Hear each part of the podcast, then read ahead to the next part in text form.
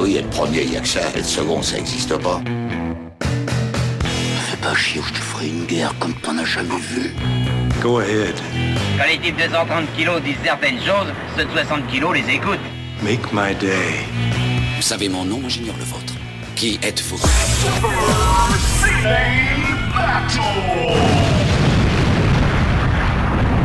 Le second, c'est un con. Super Ciné Battle, c'est le podcast où nous établissons le classement ultime du cinéma. Nous prenons vos listes de films que vous nous adressez pour les classer, du meilleur au pire afin d'obtenir LA liste ultime. Ceci est notre épisode 148 et en direct depuis le Festival de Cannes, j'ai notre envoyé spécial Stéphane Boulet. Alors Stéphane Boulet, comment ça se passe les marches à Cannes? Écoute, euh, Daniel, euh, oui, je vous reçois très bien, ça se passe euh, très très bien. Euh, voilà, le festival de Cannes qui a lieu cette année à Cannes, figurez-vous. Grande surprise pour les festivaliers. Non, non, c'est pas ça la, la surprise, c'est il a lieu. oui, il a lieu. Non, mais écoute, non, pas du tout à Cannes, forcément, parce que j'ai pas que ça à faire, moi, d'aller me presser dans les salles pour, pour voir des films, des films chelous. Non, non, je suis, je suis chez moi, tranquillement, premier jour des vacances. Bah écoute, euh, premier jour des vacances et je suppose que ça va beaucoup influer sur tes recommandations. il est possible, Il oui, est possible que tu recommandes des trucs qu'on peut faire pendant quand on a du temps, quand on est en vacances. tout à fait. Ceci est l'épisode 148 de Super Ciné Battle et vous le savez, 148, on approche du 150 et 150 ça veut dire les années 50. On vous l'a annoncé, on- pour la première fois, on va arriver au, euh, bah, au- à cette, cette barre mythique des, des 150 épisodes. Tout à fait. Alors Stéphane, Oui, Daniel. est-ce qu'on on perce l'abcès tout de suite? Euh, alors je sens, je sens que tu, tu, tu as, tu as envie, tu, tu, tu bouillonnes même, mais euh, Je bouillonne, je bouillonne, je bouillonne. Va- Vas-y, je te laisse faire. C'est qu'on avait un concours. On avait un concours, c'est ça. On avait un concours. euh, on faisait gagner aux gens euh, sur, euh, sur Twitter, à notre, notre auditoire, on leur faisait gagner un jeu de société C'est ça. de... Bah vas-y, dis-le, dis quel est le jeu de société? Euh, le jeu de société, il s'appelle Hop, je l'ai là sous, les yeux, c'est quand même bien fait.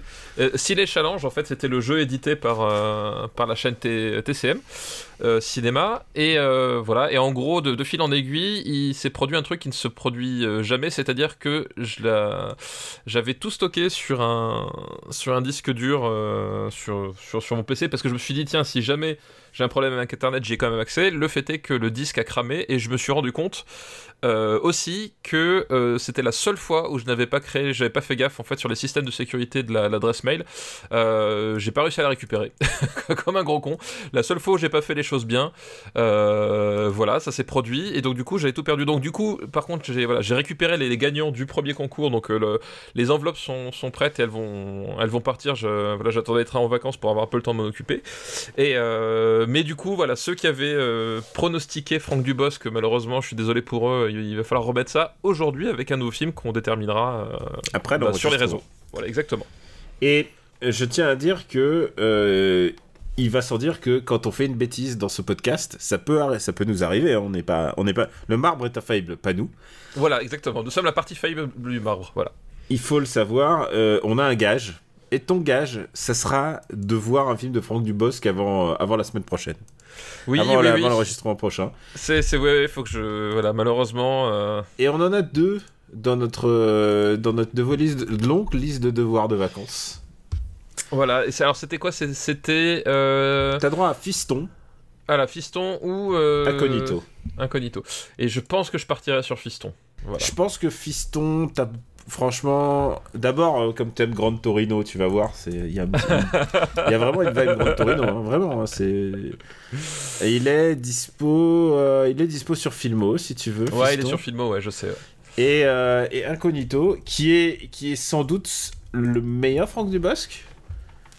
Ah bah écoute, je, je me le garderai pour plus tard, tu vois. Il est aussi, Ne- il est ne- aussi sur Filmo. Il est... Faut pas, faut pas griller toutes nos cartouches d'un, d'un coup. Ouais, voilà, pas, pas de trop. On est passé à côté d'avoir trois Franck Dubosc classés dans le, dans le marbre. Euh, oui, mais oui, c'est, mon gage, que veux-tu? C'est, ainsi.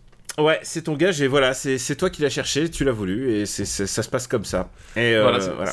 la règle. C'est la règle. J'aime bien cette règle à, géométrie variable complet.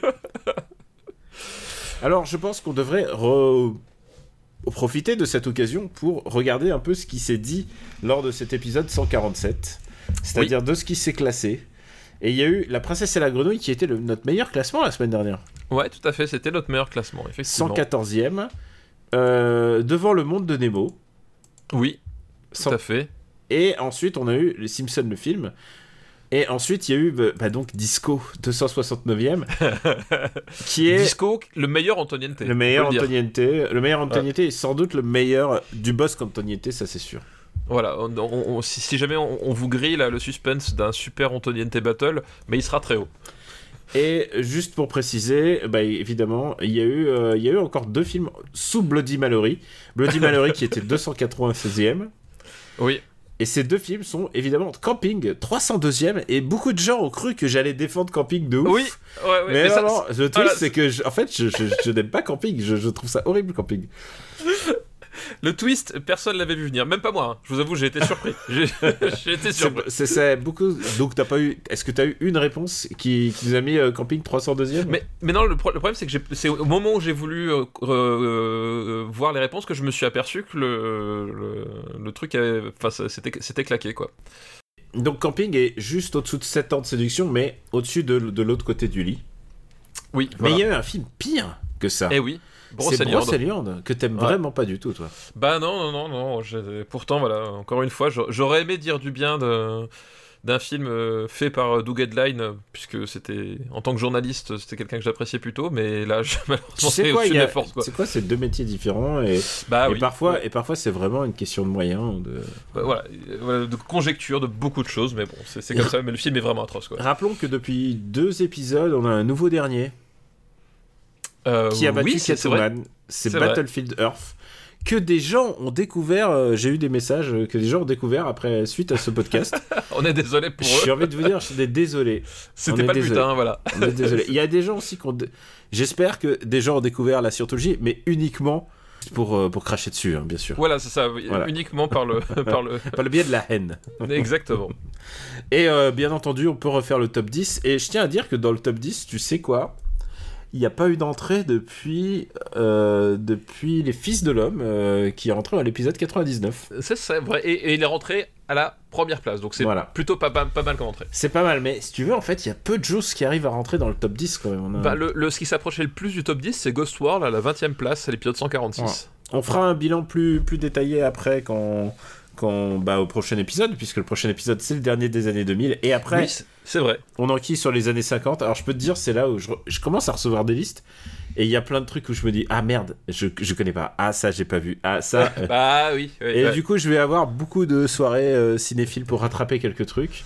exactement. Parce que, évidemment, là, alors, il y avait moins de- il y avait moins de production, faut, faut avouer.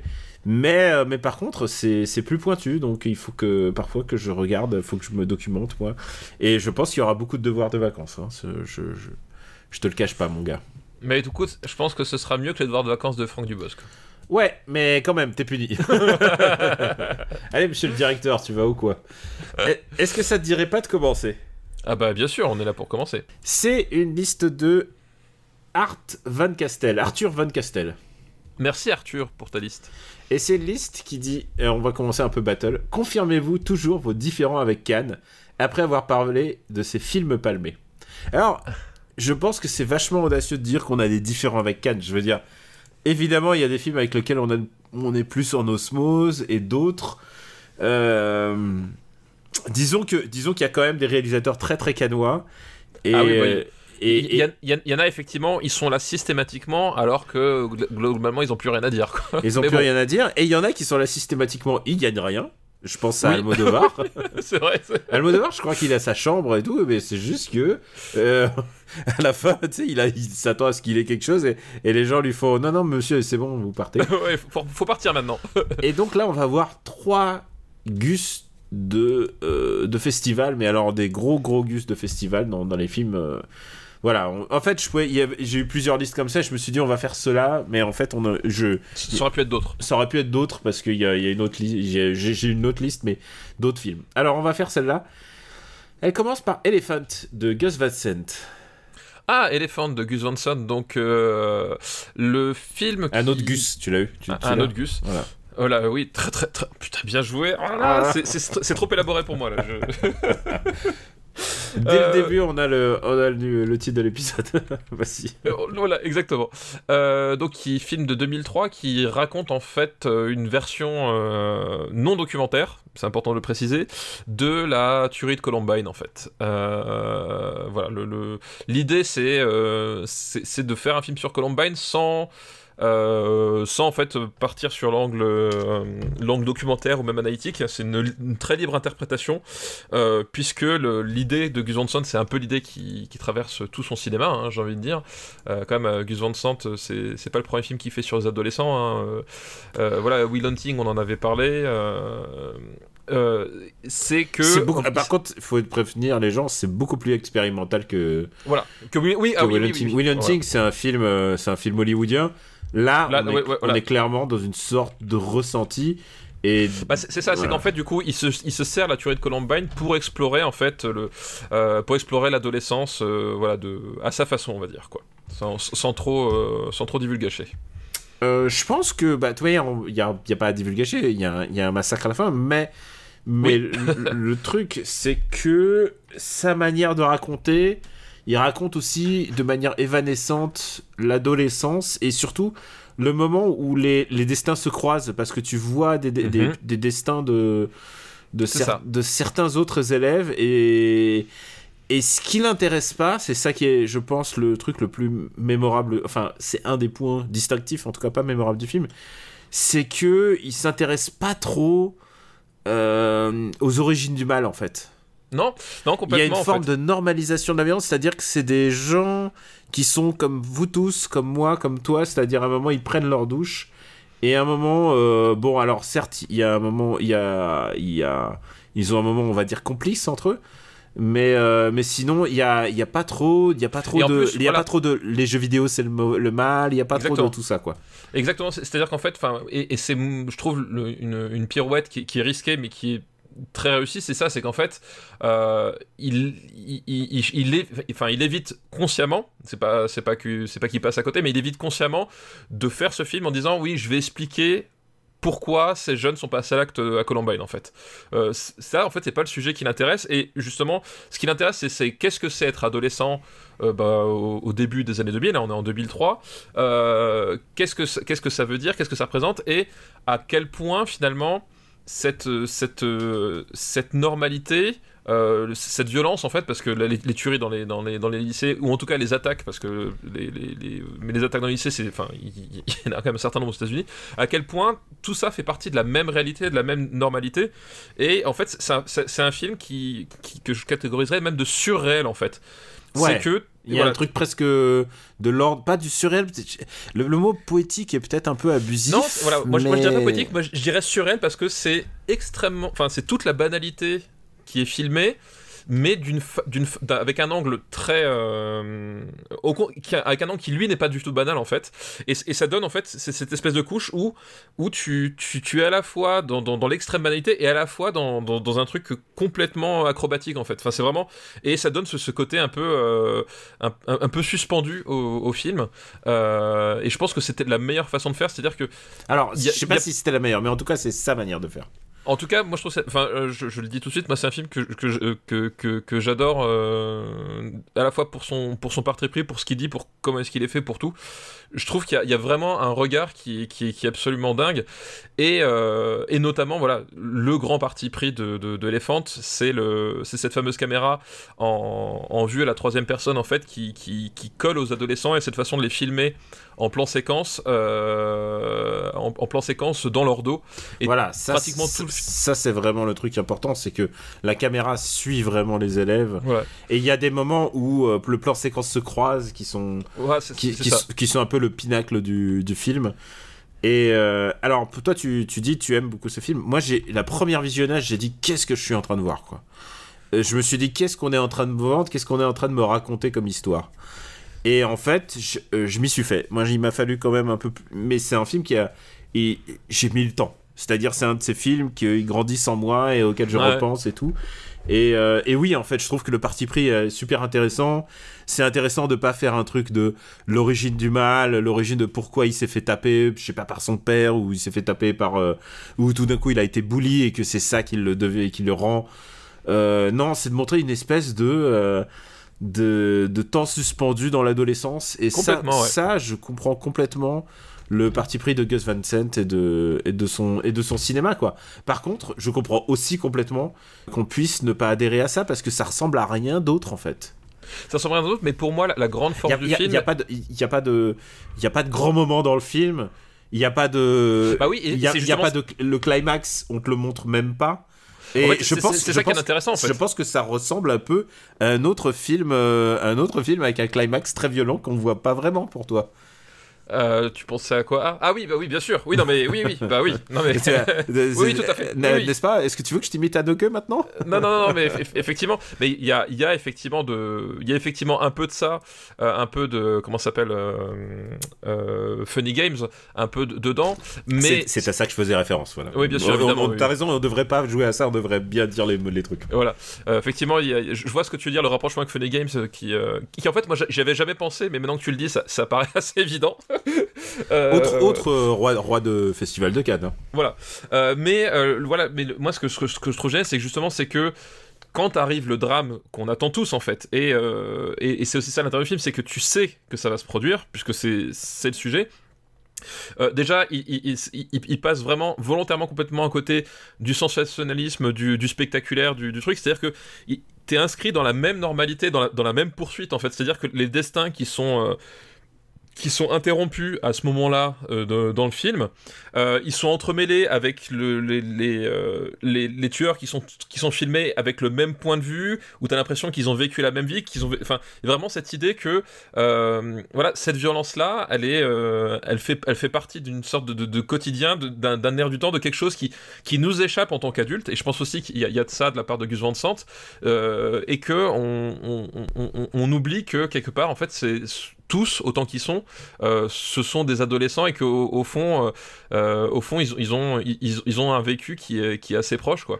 Et, ça donne un côté tétanisant, mais pas tétanisant par le, par le, par le, le spectacle ou par le virtuose, mais justement téta- tétanisant de banalité en fait. Et, et il rend, euh, il rend à cette violence-là une, une banalité qui est, à mon avis, ce qui est vraiment l'aspect choquant fait du truc. C'est-à-dire que, euh, évidemment que c'est choquant des, des- des adolescents qui s'entretuent dans un lycée, mais ce qui est plus choquant encore, c'est que c'est devenu une espèce de, banalité, même de fatalité. Enfin, tu vois, l'inaction en fait de, euh, de- des gens sous prétexte que euh, c'est atteinte à leur liberté, euh, liberté de porter des armes, etc.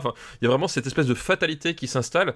Et, en fait, il, restitue ça à travers sa mise en scène. Et c'est ça, en fait, c'est ça qui qui, crée la tension et qui, donne le sentiment de révolte. C'est pas parce que les images en elles-mêmes sont choquantes, c'est pas c'est pas spécialement gore, c'est voilà, il y a pas de mais c'est c'est justement qui restitue toute le toute la résignation, tout le tout le côté ben voilà, la, ré- la réalité elle, elle, elle- elle est là en fait. C'est euh, oui, ce sont des adolescents qui se sont entretués et, et c'est ça qui devrait euh, on devrait s'interroger dessus mais on ne le fait pas quoi.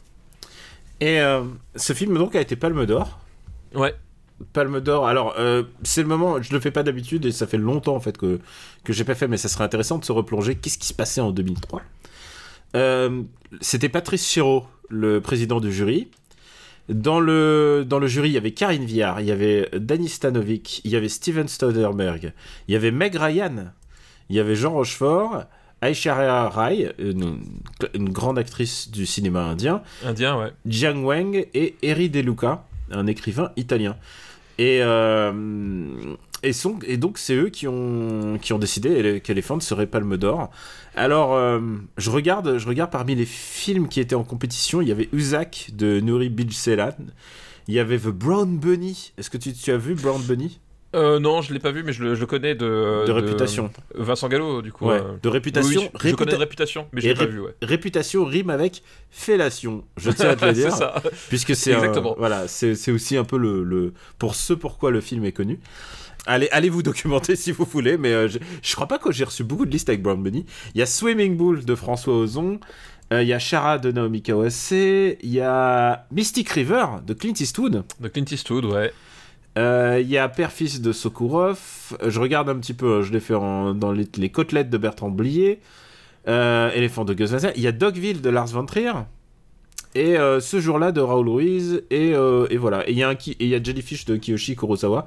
Je me demande pourquoi celui-là plutôt qu'un autre. Ouais, effectivement. Voilà. Et, euh, et donc c'est Elephant qui l'a eu. Alors, et pourquoi je parle aussi de Cannes Parce que d'abord c'est un peu le sujet, mais il y a un autre détail qui me, que je trouve intéressant, c'est que ce film a eu pour la première fois, figure-toi, parce que c'était la première fois qu'on décernait le prix de l'éducation nationale du Festival de Cannes. Et je me souviens qu'on en Ah avait ouais? parlé avec des potes à l'époque. Ah, Ça signifiait que euh, le, le, le- le film, d'abord, ça, ça, ça voulait dire que le film a un enseignement pédagogique, en fait.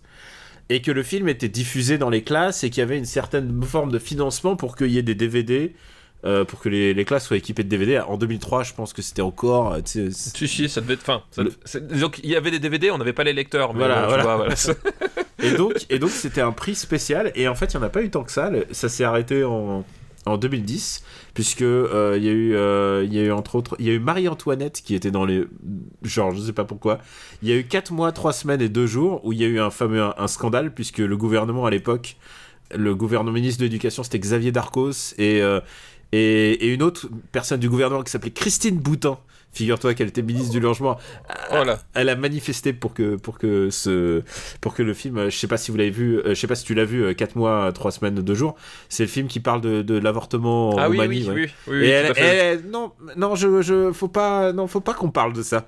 Et donc ils, ont fait en sorte que genre il y ait pas de DVD distribué et les gens ils ont fait vous voulez rire ou quoi? Pas- vous voulez rire?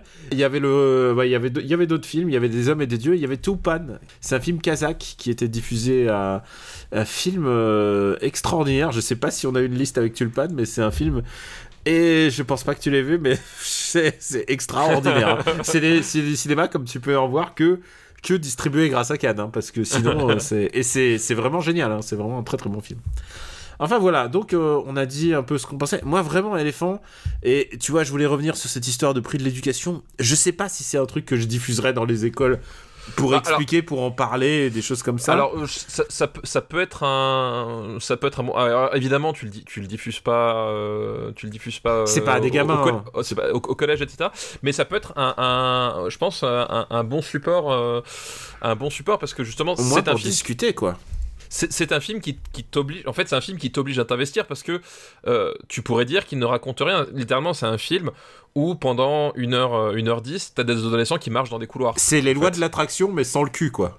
Voilà. sans, le cul, sans la drogue, et voilà. C'est un, film d'Aaron Sorkin sans les dialogues. Euh, c'est vraiment ça, quoi. Bon. ça- C'est un film d'Aaron Sorkin sans les dialogues, donc il y, a vraiment, il y a vraiment un moment donné, t'es obligé de te positionner par rapport à ce que tu vois. Et, euh, et, et, euh, ce que je trouve intéressant, c'est justement ce, ce re- ce regard que tu as là pendant la, la les premières 80 minutes, euh, il, il, il- bascule d'un seul coup, euh, il, il- voilà, il balaye, il est balayé, il, bascule d'un seul coup su- sur la fin, alors que justement la mise en scène est hyper cohérente et te montre que tout ça c'est un tout. Et en fait c'est ça qui est intéressant c'est ce, point de bascule. Qu'est-ce que tu investis dedans et qu'est-ce que qu'est-ce que du coup qu'est-ce que qu'est-ce que tu retires de, de, de, de ce qui s'est passé avant? Enfin voilà. Il y a oh, je pense que c'est un, super euh, support de, de discussion avec des adolescents. Par contre évidemment euh, c'est pas le plus évident. C'est à dire que mener un débat là-dessus euh, avec des adolescents bon faut, faut, faut, savoir un peu ce que anticiper ce qu'ils vont dire Ouais, etc bon, faut et pas- de dire c'est ton, ton boulot en tant que prof. Et il faut mais pas, faut pas y aller désarmé, comme si j'ai voilà, faut pas, voilà, faut, faut, faut pas y aller désarmé, c'est pas le plus évident, mais ça peut être un, un, un, un- un- un bel outil, un bel outil parce que il a aussi ce, côté hypnotisant en fait. Il y a vraiment ce, il y a, il y a, il y a un truc très hypnotisant dedans, euh, qui, qui, qui, voilà, qui est proche en fait, on va dire de la, de, euh, voilà, de, de, de presque de la léthargie. Par moment, tu te demandes mais qu'est-ce qui se passe, où est-ce, qu'ils veulent aller? Il y a pas, Et, il, parle pas, de, il parle pas des villes, il parle Non, pas de, voilà. Et, euh, et donc, je, voilà, il y a- je trouve que c'est un film qui provoque beaucoup de choses, qui est extrêmement euh, beau. Enfin, je veux dire, Ah, je- plas- je- je, trouve, je trouve très, très, très, très beau, ça c'est sûr. très très euh, magnifique et en même temps, enfin, voilà, ce, ce- ce- il arrive à, à être euh, extrêmement plastique et à, et à et à, à garder ce, ce- ce côté naturaliste dans la, dans, la, dans la lumière en fait. La, la di- la direction de la photo, elle est, elle est époustouflante et elle arrive à, restituer euh, ce, côté, euh, ce côté banal en fait. Enfin, c'est un, exercice qui est vraiment très difficile à, faire. Euh, voilà, enfin moi c'est un film que je, trouve, je trouve phénoménal. Ça fait partie vraiment des films. Enfin, quand je suis, quand je suis sorti, je me suis dit mais voilà quoi qu'est-ce que qu'est-ce que je viens de vivre? Et euh, je me suis dit mais c'est voilà ce que ce que je c'est ce que je viens de vivre c'est un, truc que comme rarement j'en ai vécu quoi Il y a eu des reproches hein, quand même dans ce film-là parce que justement il est pas il, il est pas narratif. Il laisse, on dit qu'il n'a pas d'origine, mais en même temps il y, a un, il y a un faux jeu vidéo que tu vois 30 secondes à l'intérieur. euh, tu sais une espèce de faux Doom, euh, Oui, t- oui, t- ouais. un faux Call of Duty de l'époque. Je crois qu'il y, a y une croix gammée à un moment très vite, mais euh, et puis surtout surtout il y a les brimades et puis surtout il y a, il y a un truc sur sur euh, l'homosexualité refoulée, supposée de tous les Alors, personnages. Ça fait beaucoup d'arguments qui sont jetés comme ça le temps de 30 secondes, mais qui sont là pour justement pour pas expliquer en fait. Bah, moi, je, moi, je pense qu'effectivement, je pense qu'il y, y a une partie des, choses qui sont présentes là. C'est euh, moi, je, moi, je les ai pas pris comme des explications, mais c'est juste effectivement, tu suis deux personnages dans le, dans le lot parce que c'est un- une sorte de film choral aussi, vu que tu as plusieurs adolescents. Euh, certains qui ont le rôle de victime, certains qui ont le rôle de bourreau, certains qui ont le rôle de témoin.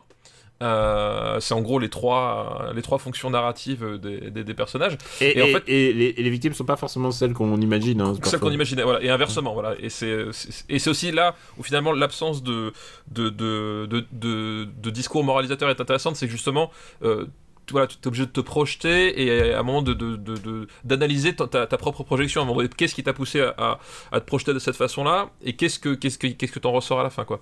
Mais ce que je voulais dire, c'est que pour moi, justement, le, le- les les les, assassins, les tueurs, euh, les tueurs à la fin, il y a aussi une, une partie de euh, de personnages qui savent qu'ils vont mourir. En fait, ils, ils ont pris leur décision à un moment donné, on sait pas quand. Ils ont pris leur décision et à un moment donné, il y a cette idée que bah, qu'est-ce qu'il leur reste à vivre? Il y, a- y un petit côté, tiens, on va essayer ça. Je, les ai même pas vus comme des explications. C'est juste à un moment donné, ils savent qu'ils vont mourir, ils sont déterminés. Et bah, ils, ils tentent des trucs, y a des, y a- il y a- ils vivent certaines choses, et puis après ils, ils- ils partent, euh, ils partent euh, presque résignés, comme si c'était leur destinée, quoi. Ouais, il y a un truc de. Ouais, mais ça c'est presque le le, le final mystique, j'ai envie de dire. oui, oui, voilà, complètement, ouais. ouais. Euh, voilà, c'est pas un film c'est pas un film très long et euh, voilà c'est Non, c'est c'est 1h20, je crois. mais hein, c'est une ça expérience c'est une- c'est né- vraiment une expérience euh, en termes cinéma et surtout euh, c'est très très très très beau quoi. Ouais, moi j'adore ce film. C'est un film sur l'adolescence. euh, bah, on en a vu quelques-uns hein, des, et des violents en plus, mais mais ouais non, c'est vraiment très intéressant. Et puis si- il va bien dans la filmo de Gus Van Sant à ce moment-là, puisque juste après il va faire Last Days quoi. Oui, tout- oui, oui, bah oui, complètement, ouais. Alors on va le classer Elephant. Ça va assez haut. je Ça va haut pour moi aussi. Je te le dis tout de suite. Euh... Je pensais pas dire ça lorsque je suis sorti de la salle. euh, Mais pour moi, pour moi, pour, pour moi, ça, ça accroche le top 10. hein. Euh, Euh... Non, c'est pas mieux que The Host pour moi. C'est- pas mieux que Itumama Tambien, mais je veux bien entre Itumama Tambien et The Yards. C'est voilà, c'est ma proposition. ah, Sinon, moi euh, j'aurais dit entre Itumama Tambien et la Cité de Dieu. ah, je peux voir un truc avec la Cité de Dieu et Elephant. Hein. Je Ah, sais voilà. pas pourquoi, mais euh, ah, je crois que je préfère Itumama Tambien quand même. Allez, moi, moi, je- moi, si tu aurais demandé, je l'aurais mis euh, au- au- au-dessus au-dessus de The Host. Donc je, je te laisse quand même. euh, Ok, d'accord, ouais, ok. Bah écoute, euh, je peux même te le laisser au-dessus de la Cité de Dieu si tu veux. euh, eh ben écoute, Allez. allez, vendu. Hop, Elephant. Je suis content quand. Hop là, il est donc 13ème de cette liste. Et c'est la plus grande entrée qu'on ait eue depuis. depuis. Euh, de- Ghost World, depuis- autre film sur l'adolescence. Ouais. Ouais, on aime bien les films sur l'adolescence en fait, toi et moi. Bah les bons films sur l'adolescence, c'est quand même, euh, c'est quand même top quoi. Ouais. Parce que l'adolescence, ça, ça- c'est- en, en termes en termes narratifs, ça a quand même un atout par rapport aux films sur les riches, c'est qu'on a tous été adolescents à un moment donné. C'est vrai. Euh, sauf que, sauf euh, je pense que, honnêtement, euh, Darmanin, je crois qu'il a pas été adolescent. oui, je crois que Dar- Darmanin, non, je voulais dire Manuel Valls, et je sais pas pourquoi c'est Darmanin qui est sorti. Non, mais Darmanin, je pense, c'est un type qui est né avec le- l'esprit d'un homme de 70 ans, en fait, euh, depuis toujours. Je, je suis, je suis toujours choqué que cet homme-là, J'ai à envie de mon dire, l'esprit. oui, oui, entre, entre guillemets. C'est vrai qu'il a ton âge, il Mais genre. il a mon âge. il je- a pile genre- ton âge. Il a pile mon âge. Je n'en reviens pas que ce type-là puisse avoir. Enfin, c'est- inconcevable pour moi, quoi. C'est euh, inconcevable. Tu sais, j'ai- quand, quand- quand tu l'entends parler, j'ai l'impression que c'est mon arrière-grand-père qui te, qui te parlait de la dégénérescence de la France parce qu'à un moment donné, euh, ils avaient branché des guitares sur un ampli, quoi, tu vois. J'ai l'âge, du président de la République, sache-le. Oui, oui. Eh ouais. Et même pire, j'ai 6 mois de plus. Oh là là, t'es plus vieux. Je suis plus Plus vieux. oh non mais vraiment, c'était- ce, ce quinquennat, ça a été horrible pour moi. Ouais, c'est ça, what the fuck. Alors, euh, le deuxième film de cette liste, c'est un film de Ken Loach, encore un abonné euh, du Festival de Cannes, qui s'appelle Le vent se lève, Le vent se lève. que t'as vu, je Euh, suppose. Oui, alors on, on je me demande si on n'a pas déjà classé le vent se Non, lève. on avait Le vent se lève de Ah, de Miyazaki. Miyazaki. Ouais, mais aussi, aussi, si vous me tendez des pièges comme oui, et ça, en même temps, ils ont le même, ils ont le même nom. voilà, si vous me tendez des pièges comme ça, on va Non, jamais tu y sais quoi, arriver. il faut penser à l'autre, il faut dire Kazetachin, tu vois, il faut Ouais. penser comme ça. comme ça, t'es sûr, voilà. Et d'ailleurs, je suis sûr que si tu googles Le vent se lève, le premier résultat, c'est t'auras t'auras Miyazaki. Hein. Je pense que t'auras le Miyazaki en premier, effectivement. Ah, mais comme- comment il a essayé de niquer. euh, niquer. Et en même temps, j'ai envie de dire que le, le- le titre en VO, il est un peu plus compliqué, c'est The Wind That Shakes the Barley. Ah oui, effectivement, tout à fait. Je, je connaissais pas le titre VO, mais euh, oui, c'est pas la même, euh, euh, pas tout à fait la même, la même chose, même si, voilà. Alors, c'est un film avec dont le comédien principal est- était dans Sans un bruit 2. Puisque je. je Oui, Cillian Murphy. Cillian voilà. Murphy. Cillian Murphy, tout jeune encore à l'époque. Enfin, 10 Bah ans. ouais, si- tout à fait. Cillian Murphy, tout jeune. Tu l'as vu, euh, tu l'as vu le film?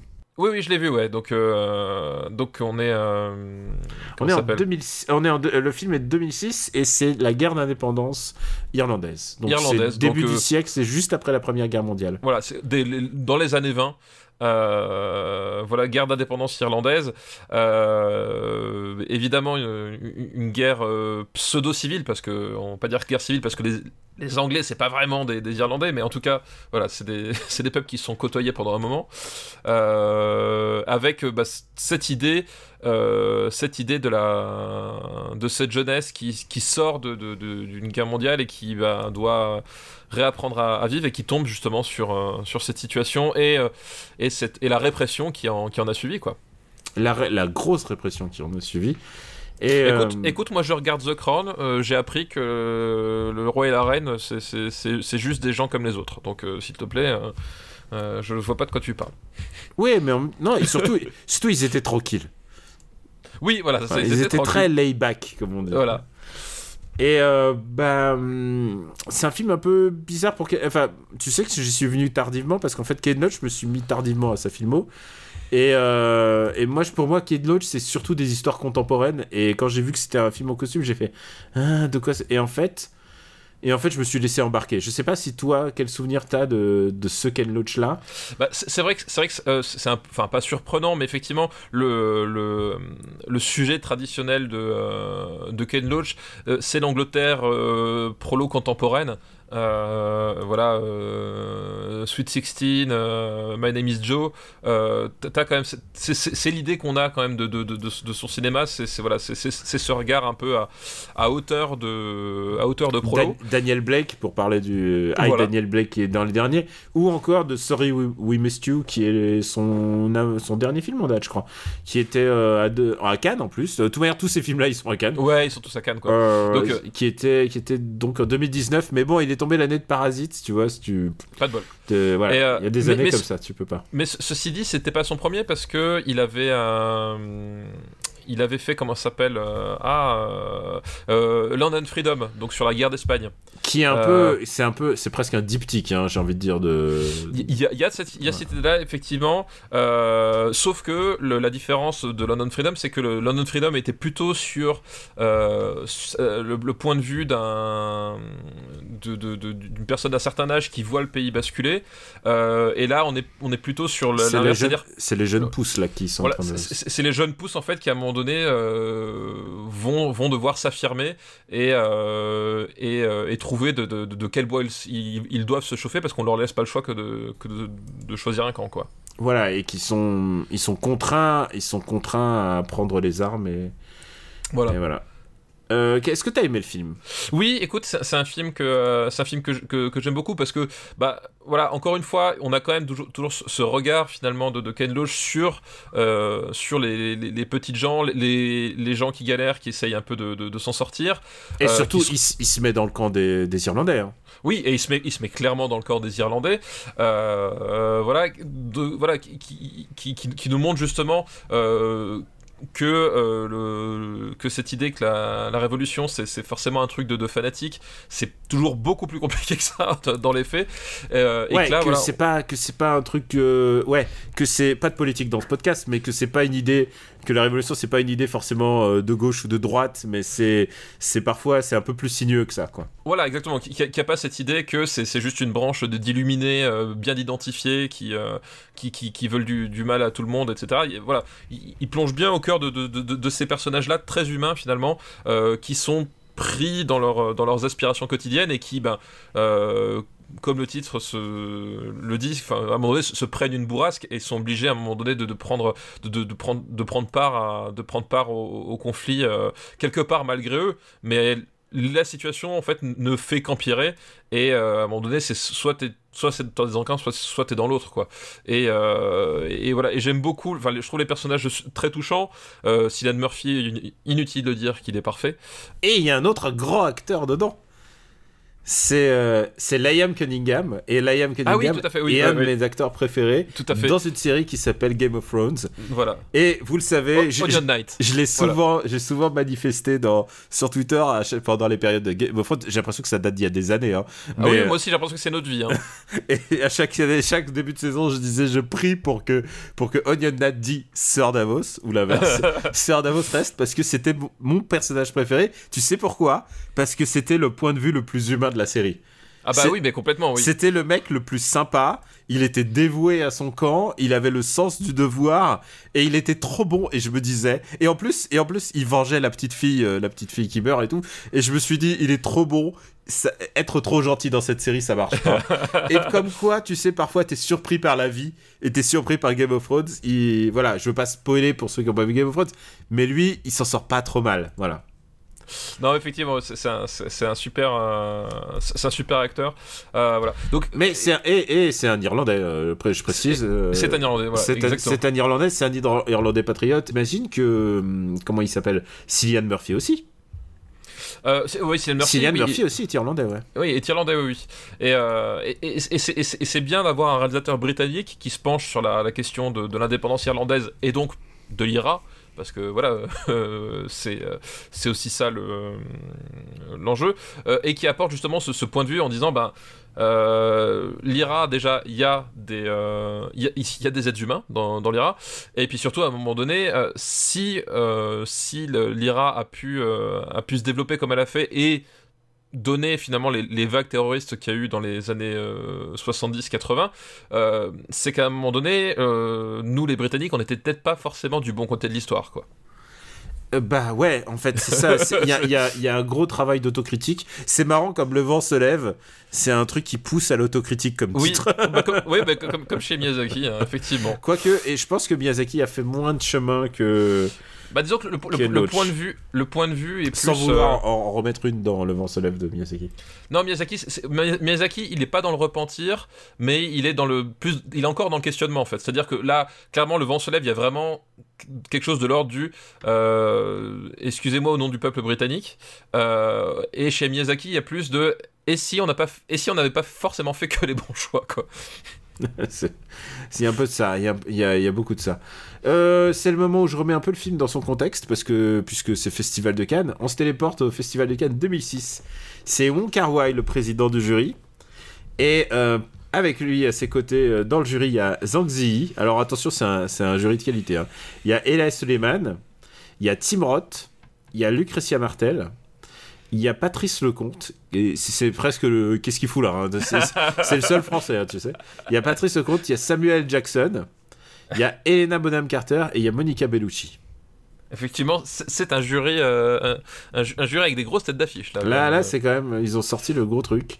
Et alors, qu'est-ce qu'il y avait face au vent se lève? Donc, le vent se lève qui gagne la Palme d'Or. à Palme d'Or, ouais, tout à Il y a fait. une jeunesse chinoise de Louillet. Alors, je tiens à dire un truc, et je sais pas s'il y a des statisticiens, mais, euh, mais le, le- le vent se lève a été montré le premier jour. C'était le film d'ouverture. C'est rare hein, qu'un film d'ouverture euh, gagne, en fait.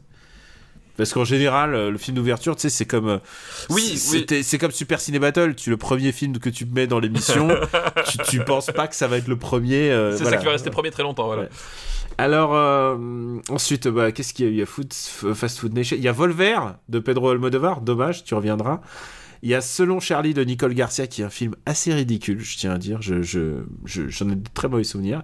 Il y a Les Climats, Irklimit de Nuri Bilge Ceylan. Tous les ans, il revient. Puisque je l'ai mentionné juste, euh, juste avant. Il y a Southland Tales de Richard Kelly. Un jour, il faudra qu'on en parle. Il y a Le Caïman de Nanni Moretti.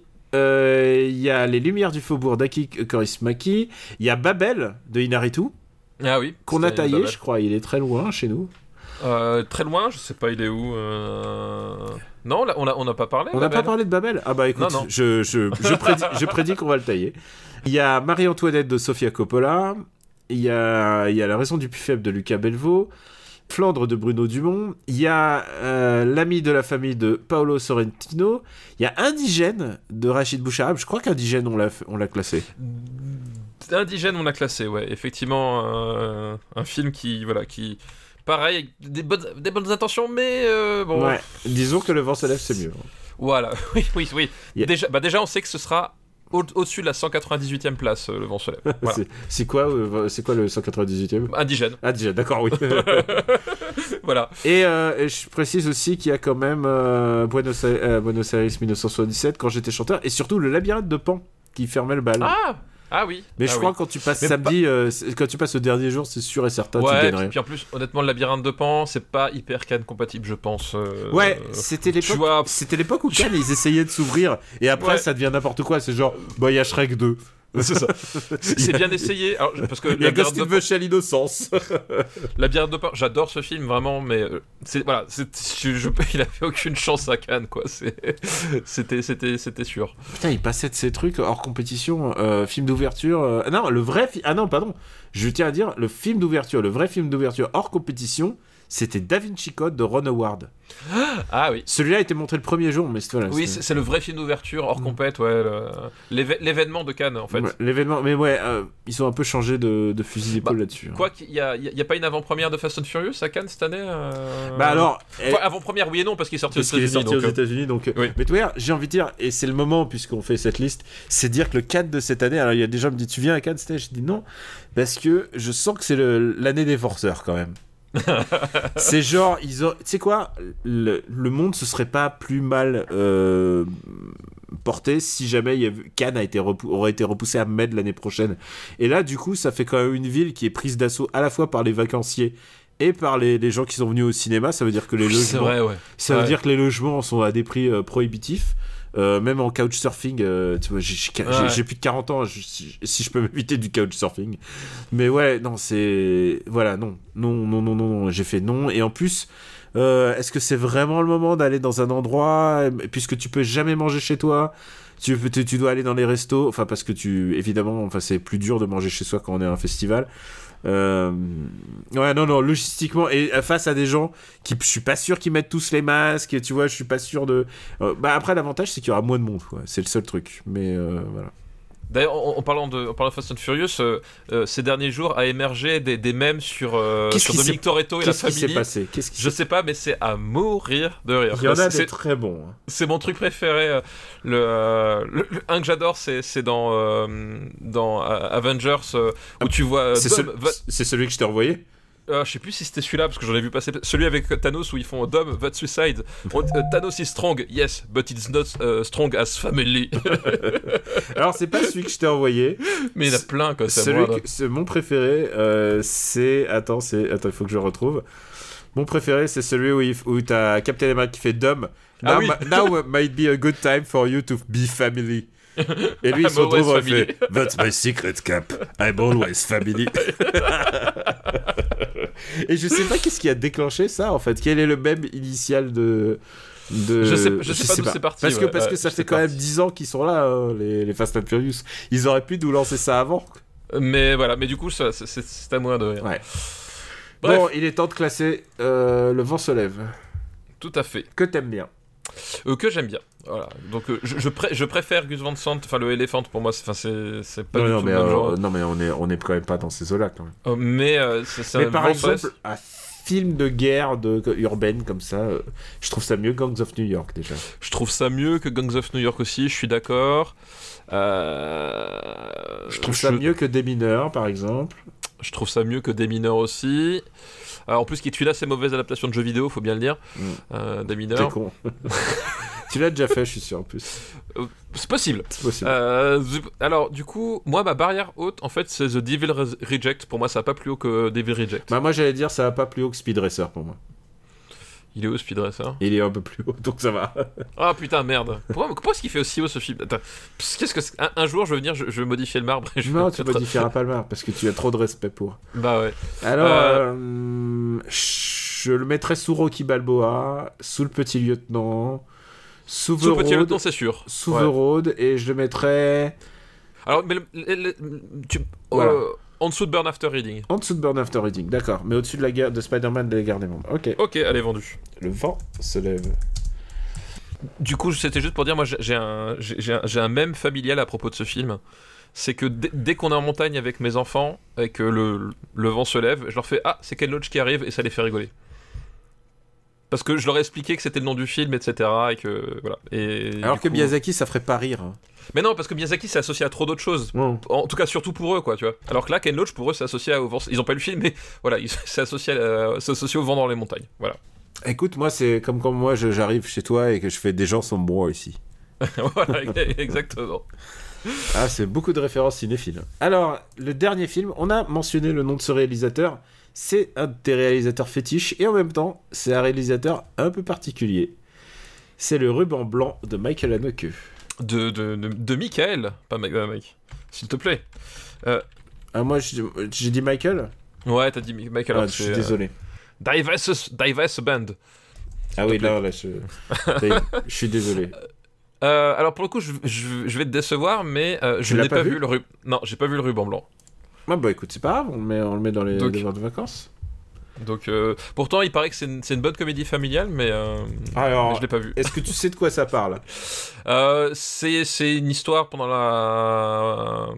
C'est aux- au- juste au début de la, seconde- de la Première Guerre mondiale, je crois que c'est ça. Exactement. Euh, et euh, et c'est une histoire de de- de- Ouais. d'enfants martyrisés dans une dans un dans une chorale ou un truc comme ça. Je Ouais. sais plus trop quoi. euh, C'est ça. hein. Il est, euh, ça se déroule pendant la Première Guerre mondiale, oui, et puis il y a, il y a du bullying, ouais.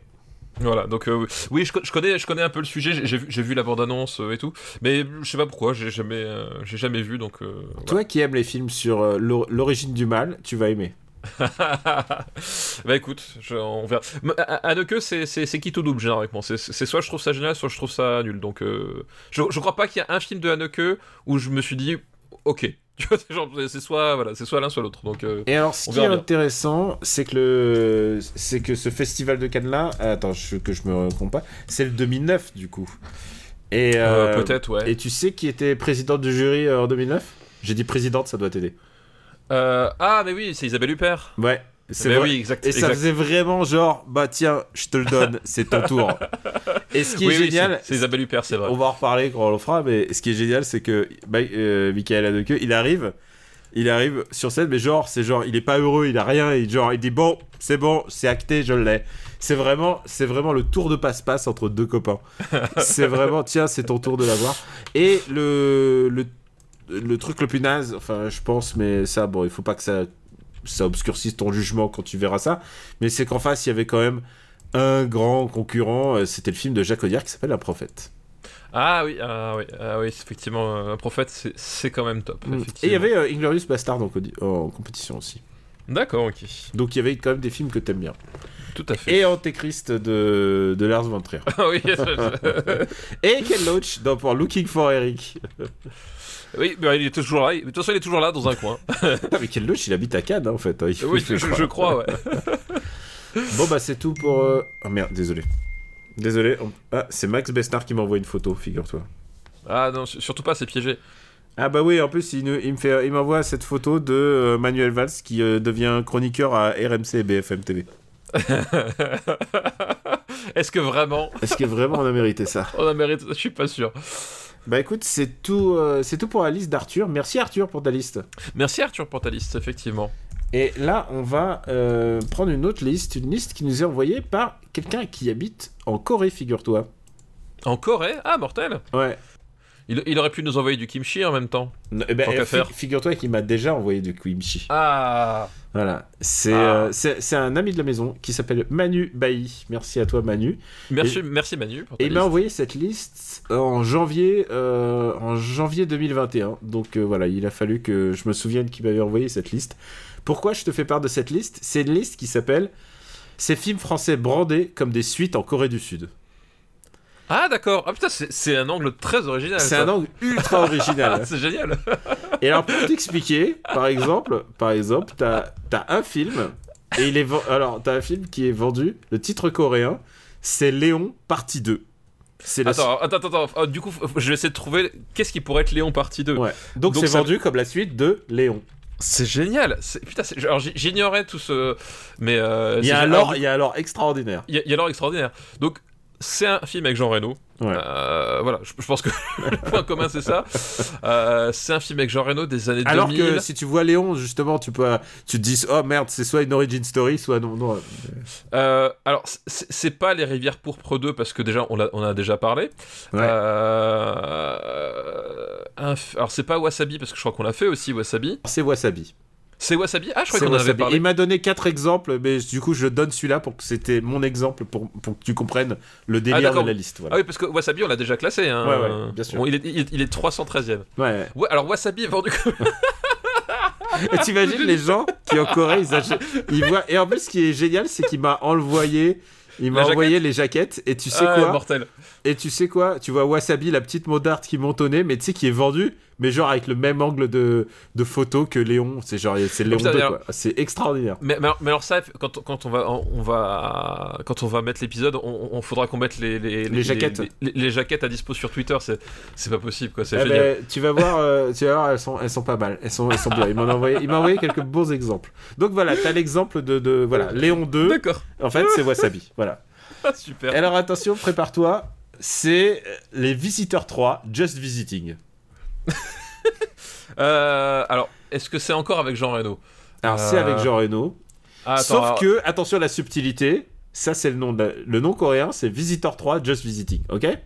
Ouais. Mais c'est Sauf- pas les, c'est pas les visiteurs 3. Sauf que c'est vendu comme les Visiteurs 2, D'accord. et le titre français c'est les Visiteurs en Amérique. Ah putain. Ah bah oui, d'accord. Oui. Tu vois le Ok. truc? Ouais, je, je- Voilà. Ok. Donc on va faire les Visiteurs en Amérique. Oh putain. Pourquoi est-ce- Qu'est-ce que j'ai fait Qu'est-ce que j'ai fait Ah quelle horreur. Alors préparez-vous, Euh, ça va aller dans le fond. hein. Ah ouais. Enfin. C'est. enfin, T'as plus les mots Je sais même pas, je sais même pas par quel angle. Euh, c'est effectivement les visiteurs transposés en Amérique. Il y a vraiment ni plus ni moins. Qui s'appelle qui s'appelle Just Visiting en, ang- en anglais. hein. Il s'appelle pas, Just les, Visiting en anglais. pas Et alors, les Visitors. Et, et, et pour euh, comment ça s'appelle euh, rendre justice à nos nos, am- euh, nos amis du matin calme, qui effectivement est sorti après les visiteurs 2. Donc c'est c'est pour être logique de, de, de de dire que c'est les visiteurs 3. Ouais, exactement, Euh, c'est pour ça. Sauf qu'en fait, c'est un, un remake en Amérique et pas un remake américain parce que c'est toujours Jean-Marie Poiret qui s'en occupe. Euh, sauf que globalement, c'est Jean-Marie Poiret qui s'est dit euh, ça y est, je suis arrivé à ma forme finale, qu'il avait déjà bien esquissé dans Les Visiteurs. hein. Euh, film extrêmement gênant à revoir aujourd'hui. Enfin, c'est voilà, bref.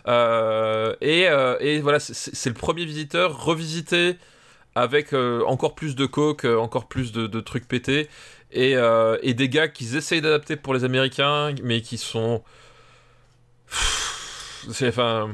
C'est euh, c'est- atroce. Tous les gens impliqués dans ce film sont sont Son. ouais. Il- et non, je- figure-toi que John Hughes et Chris Columbus ont travaillé à, à l'adaptation de, de ce, de ce film, quoi. tu déconnes. Non, non, c'est vrai. Ils, je crois Ils ont, ils pas ont travaillé genre comme Script Doctor ou euh, qu'est-ce qu'ils ont fait dessus? Mais ils ont pris le scénario français, ils l'ont adapté. Ah, non, mais, pff, non, mais honnêtement, c'est c'est pire que, ce que tout ce que vous pouvez vous imaginer quoi. C'est Euh. vraiment, vraiment, vraiment pas bien, quoi. Non, c'est c'est nanarlandisant, quoi. c'est euh, ah ouais non mais c'est une souff c'est une telle souffrance. Euh, c'est une telle souffrance. Je préfère les Visiteurs 2. Euh, je vraiment, préfère les Visiteurs 3 aussi. Hein. Je préfère les Visiteurs 3 parce qu'au moins il y a plus de lait. Non, c'est c'est pire que tout. c'est- le plus mauvais de tous. C'est le plus Ah, mauvais des quatre. Et, et c'est dire. c'est vraiment le plus mauvais de tous les visiteurs. C'est- Il n'y a, même pas de, de, de- de questions. Enfin, Super Visitor Battle, il est à la fin. Et, et alors, ce qui est intéressant, enfin intéressant, euh, alors ils ont remplacé euh, Valérie Lemercier par, euh, par Christina Applegate. Applegate, ouais, Christine Applegate. Christina. Applegate, qu'il faut le resituer à l'époque, c'était un peu la, c'était vraiment la, la hit girl de l'époque, quoi, parce que elle était, euh, elle était la, la star de Marier deux enfants. Je sais pas si tu te souviens. Oui, oui, je me souviens. euh, ouais, ouais. avec Ted Bundy et Ted Bundy qui est un papa dégueulasse et il a des enfants un peu cracra et tout ça quoi. C'était un peu euh, voilà, c'était un peu le sitcom de l'époque et elle espérait se faire une belle carrière au cinéma et je crois que je crois que Quelque chose a mal tourné. je crois que ce film a tout bloqué quoi. Ouais. Euh, ah, et non, mais c'est. C'est atroce. Enfin, vraiment, il n'y a rien qui va. Je, je pense qu'on on ferait mieux de l'enterrer et de passer à autre chose, quoi. Euh, Je sais pas, à moins, à moins que tu veux développer sur, sur ça, mais vraiment, je. Non, mais je crois que c'est même un film que que Jean-Marie Poiret assume pas hein. c'est il est signé euh, Jean-Marie Gobert. Tu sais, c'est son, c'est son pseudonyme. c'est- D'accord, c'est soit Alan Spitty de, de Jean-Marie Poiret, quoi. Exactement. Il y a Tara Reid qui joue dedans aussi.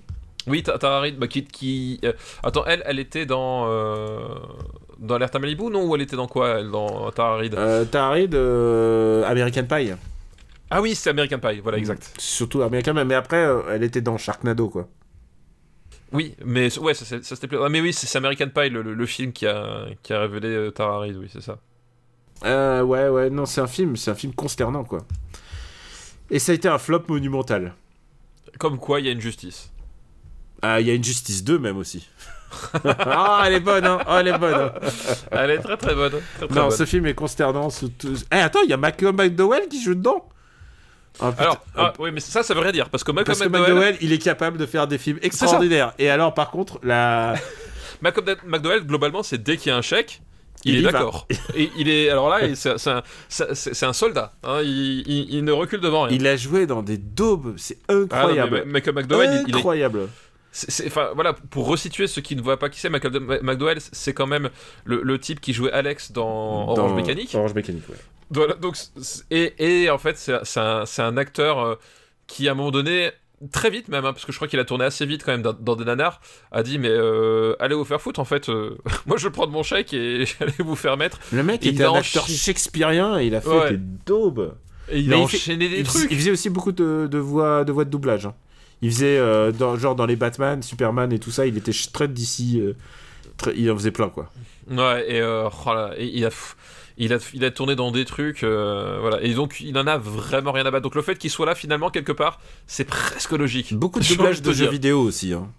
Euh, God of War, euh, voilà, Call Ah of oui, Duty c'est vrai, ouais, et tout ouais. ça, quoi. Euh, voilà, c'est pas, oui, comme tu disais, c'est pas un signe de qualité, mais en même temps, à chaque fois, je suis surpris quand je le vois dans un. Bah dans oui, un- oui, oui. Enfin, je Ouais, suis surpris. Ça devrait pas me surprendre, mais je suis surpris. Mais, mais voilà, ça reste surpris. Voilà. Alors, on va mettre euh, les visiteurs euh, en Amérique. En Amérique On va le Ah. classer parce que c'est vraiment pas bien. Non, c'est vraiment pas bien. euh, Mais c'est vraiment pas bien, mais surtout, moi, ce qui m'étonne, c'est surtout comment ils ont cru que ça pouvait marcher. Ça, c'est vraiment le truc qui me. Je, je préfère Dragon Ball Ev- Evolution. Returns, the Returns of a Malade. C'est comme ça qu'ils Oui, oui c'est sur l'affiche, l'époque. ouais, exact. C'est- l'accroche, ouais. Attends, Euh, je- je- je- écoute, je lis, je lis des critiques de l'époque. Alors, je, moi, je dirais pas les journaux. Je viens de tomber sur Allociné. Par pure curiosité, je regarde jamais Allociné, mais là, je regarde. Ils ont osé et ils ont bien fait. En adaptant l'histoire originale, Jean-Marie Poiret et Christian Clavier n'ont pas abandonné en cours de route leur sens du comique de situation. Ah oui, oui, ils l'ont pas abandonné, ouais, ouais. C'est ça. Euh, si- signé un quotidien très connu. Signé, des, gens qui, euh, qui ont pignon sur rue. En même temps, ces gens-là, ils, ils travaillent plus. euh, je pense que euh, vu, le. Vu le... Ah, attends, il y a une critique de Libé. Que reste-t-il au bout d'une telle entreprise de pasteurisation? Pas grand-chose. Le film n'est pas très drôle, pas très joli à voir, parce qu'il colle d'assez près son modèle. On le parcourt avec curiosité un relatif amusement à repérer les infimes transformations.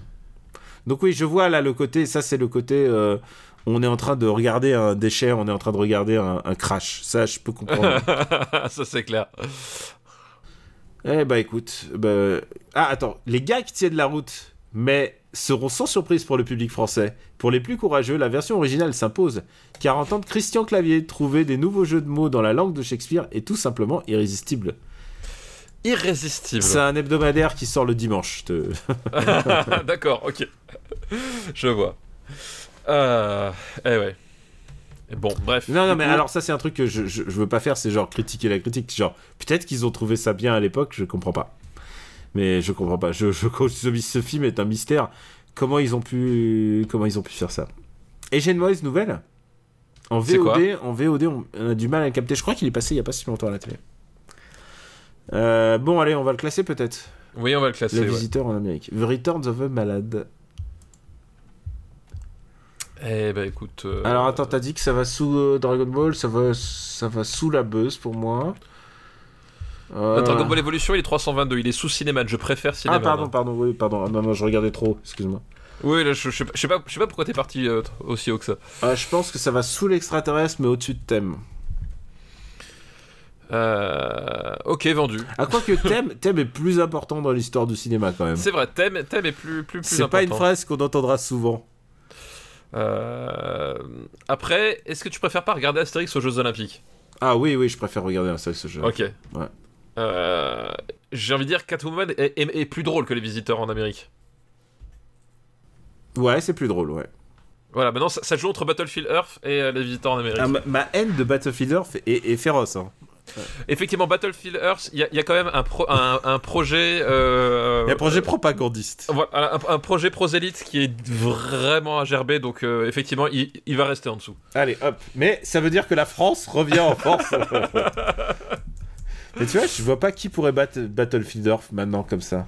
Bah, je sais pas, écoute. euh, Faudrait que ça soit, tu sais, genre un film avec un mec qui ait fait scandale entre temps et qu'on soit dégoûté. Ouais, et un film dégueulasse qui, qui prône des trucs atroces, et en plus, tu vois, euh, Ouais, voilà, un c'est bien- vraiment beaucoup de choses cumulées.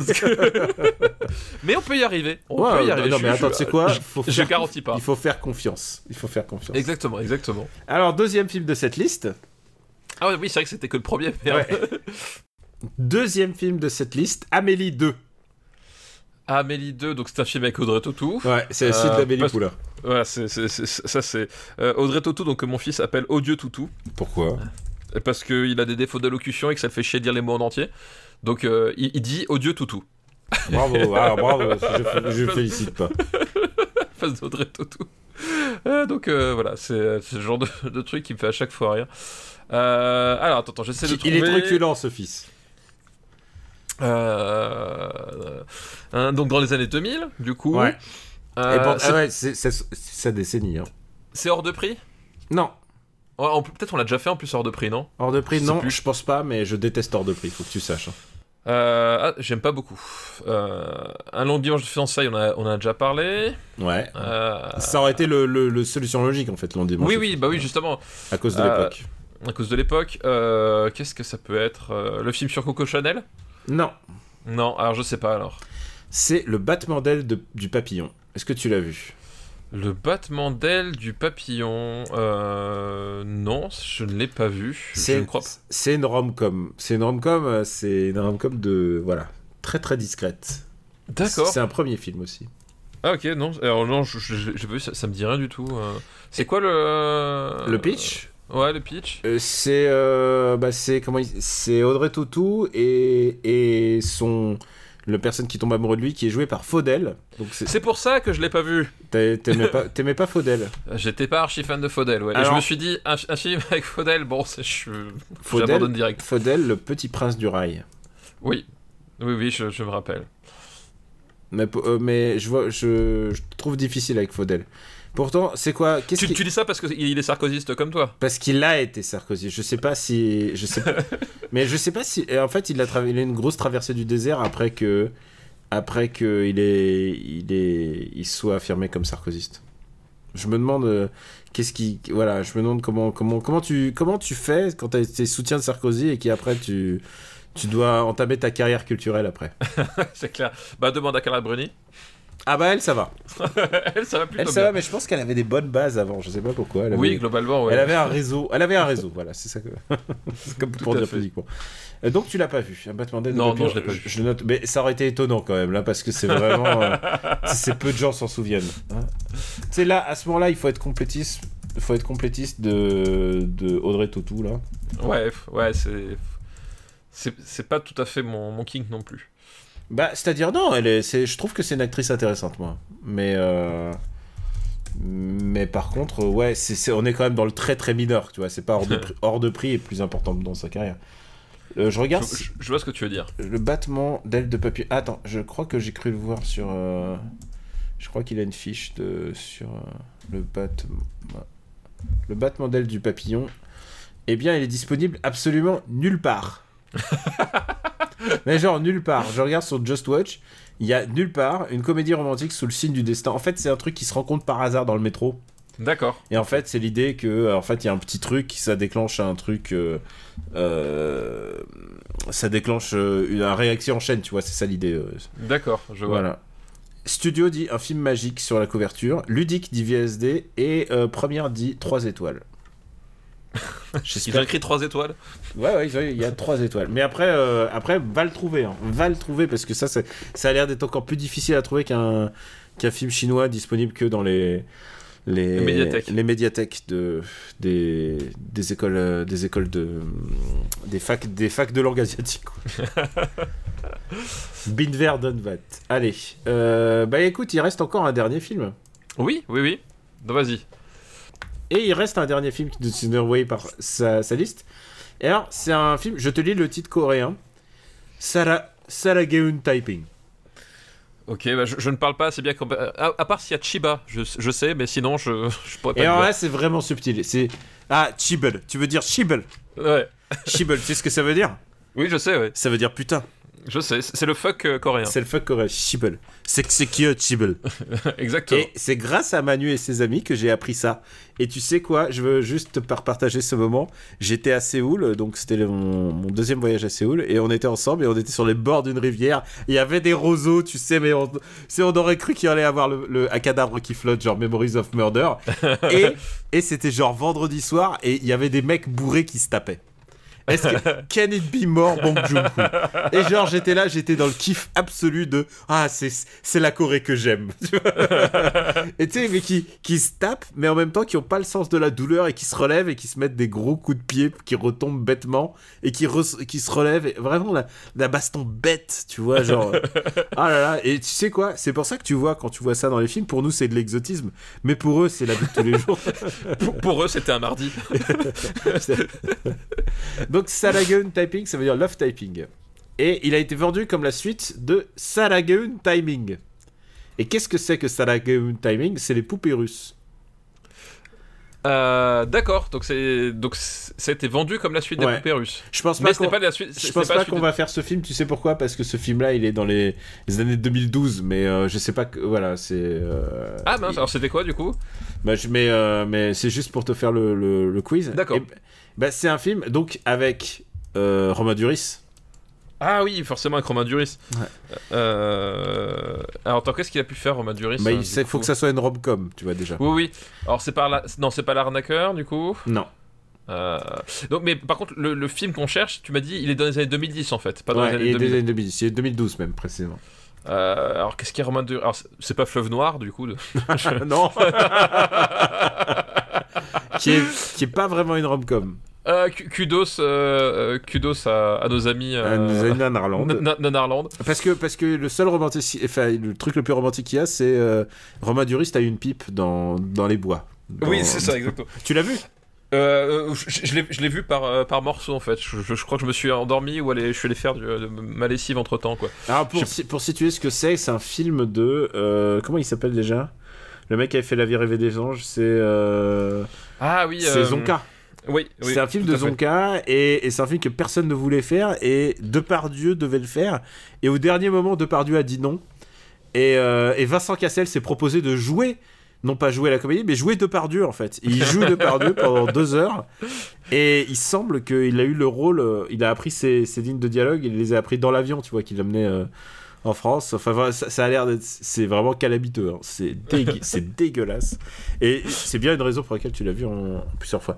Donc, Salageun Typing, c'est populaire. Ah, euh, je, je vois l'affiche mais je je l'ai pas vu. Alors, c'est un truc sur. euh, elle apprend à taper.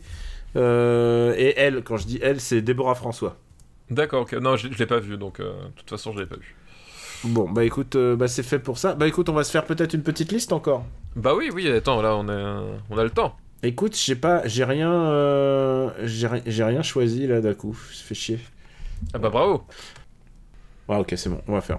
Stéphane, il nous reste le temps de faire une liste, alors on va, on va faire une liste.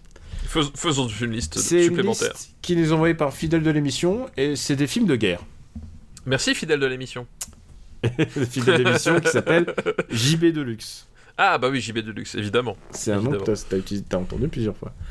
Qui nous envoie beaucoup, beaucoup de listes. Alors, et j'ai pris celle-là parce que, parce que ça va faire deux films, mais ça va faire deux films euh, où je pense que. Attends, peut-être que ça va faire qu'un film. Attends, je vérifie. Euh... Non, c'est bon, c'est bon, c'est bon, ça va faire que deux films. Va, ça va faire pas trois films, c'est ça que j'entendais. Enfin, je me comprends. Tant que tu te comprends, c'est le principal. Le premier film. Alors, le film, la, la liste s'appelle War. War Never Changes. c'est des films de guerre. Je, je- je l'ai, j'ai la ref. Tu l'as, tu l'as la ref ou pas Le premier film de cette liste est un film assez mal classé chez nous qui s'appelle 300. Ah oui. Oui, effectivement. 300, on en a parlé, euh, on en a parlé dans l'épisode 142 et il est 142. 308ème. 308ème, effectivement. C'est pas une bonne place. C'est pas une très très bonne place, hein, pour tout vous dire. Il, il, à moins de. euh, il à 20 places des visiteurs en Amérique. Il est, Voilà. il est sous Ultimate Game et Brocéliande. Voilà, exactement. Donc on va faire un autre film de guerre qui s'appelle Jarhead. Ah, bah oui, Jared. Bah oui, ça on l'a jamais vu. on l'a jamais On vu. jamais et on- parlé. et on change un petit peu d'atmosphère, j'ai envie de dire. Euh, Jared, donc euh, film de Sam Mendes. Ouais, et tout de Euh, suite, on c'est mieux réalisé. C'est ça. Tout de suite, bizarre. tout de suite, visuellement, c'est mieux parce que Sam Mendes, tu sais qu'il décroche son téléphone, il fait Allô, Roger Dickens, c'est ça. fais-moi un film éthéré sur la guerre, et Roger Dickens, il est là.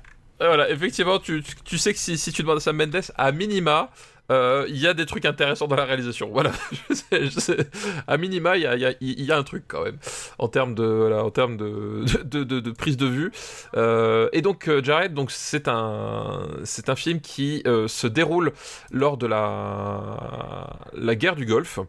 Euh, non, si, c'est la guerre du Golfe, ça oui, c'est la, première guerre du Golfe, donc en 1990, euh, avec voilà des bataillons de Marines qui sont euh, envoyés pour être euh, pour être déployés sur sur place et voilà qui globalement ont dit vous allez casser la gueule à Saddam Hussein, alors qu'on sait que globalement le, seul intérêt de la guerre d'Irak c'était finalement de sécuriser les pipelines, qui soient pas coupés, ce qui se passait autour, c'était Non, voilà. non, moi je me souviens qu'ils sont allés à l'ONU, ils ont montré des petits dispositifs.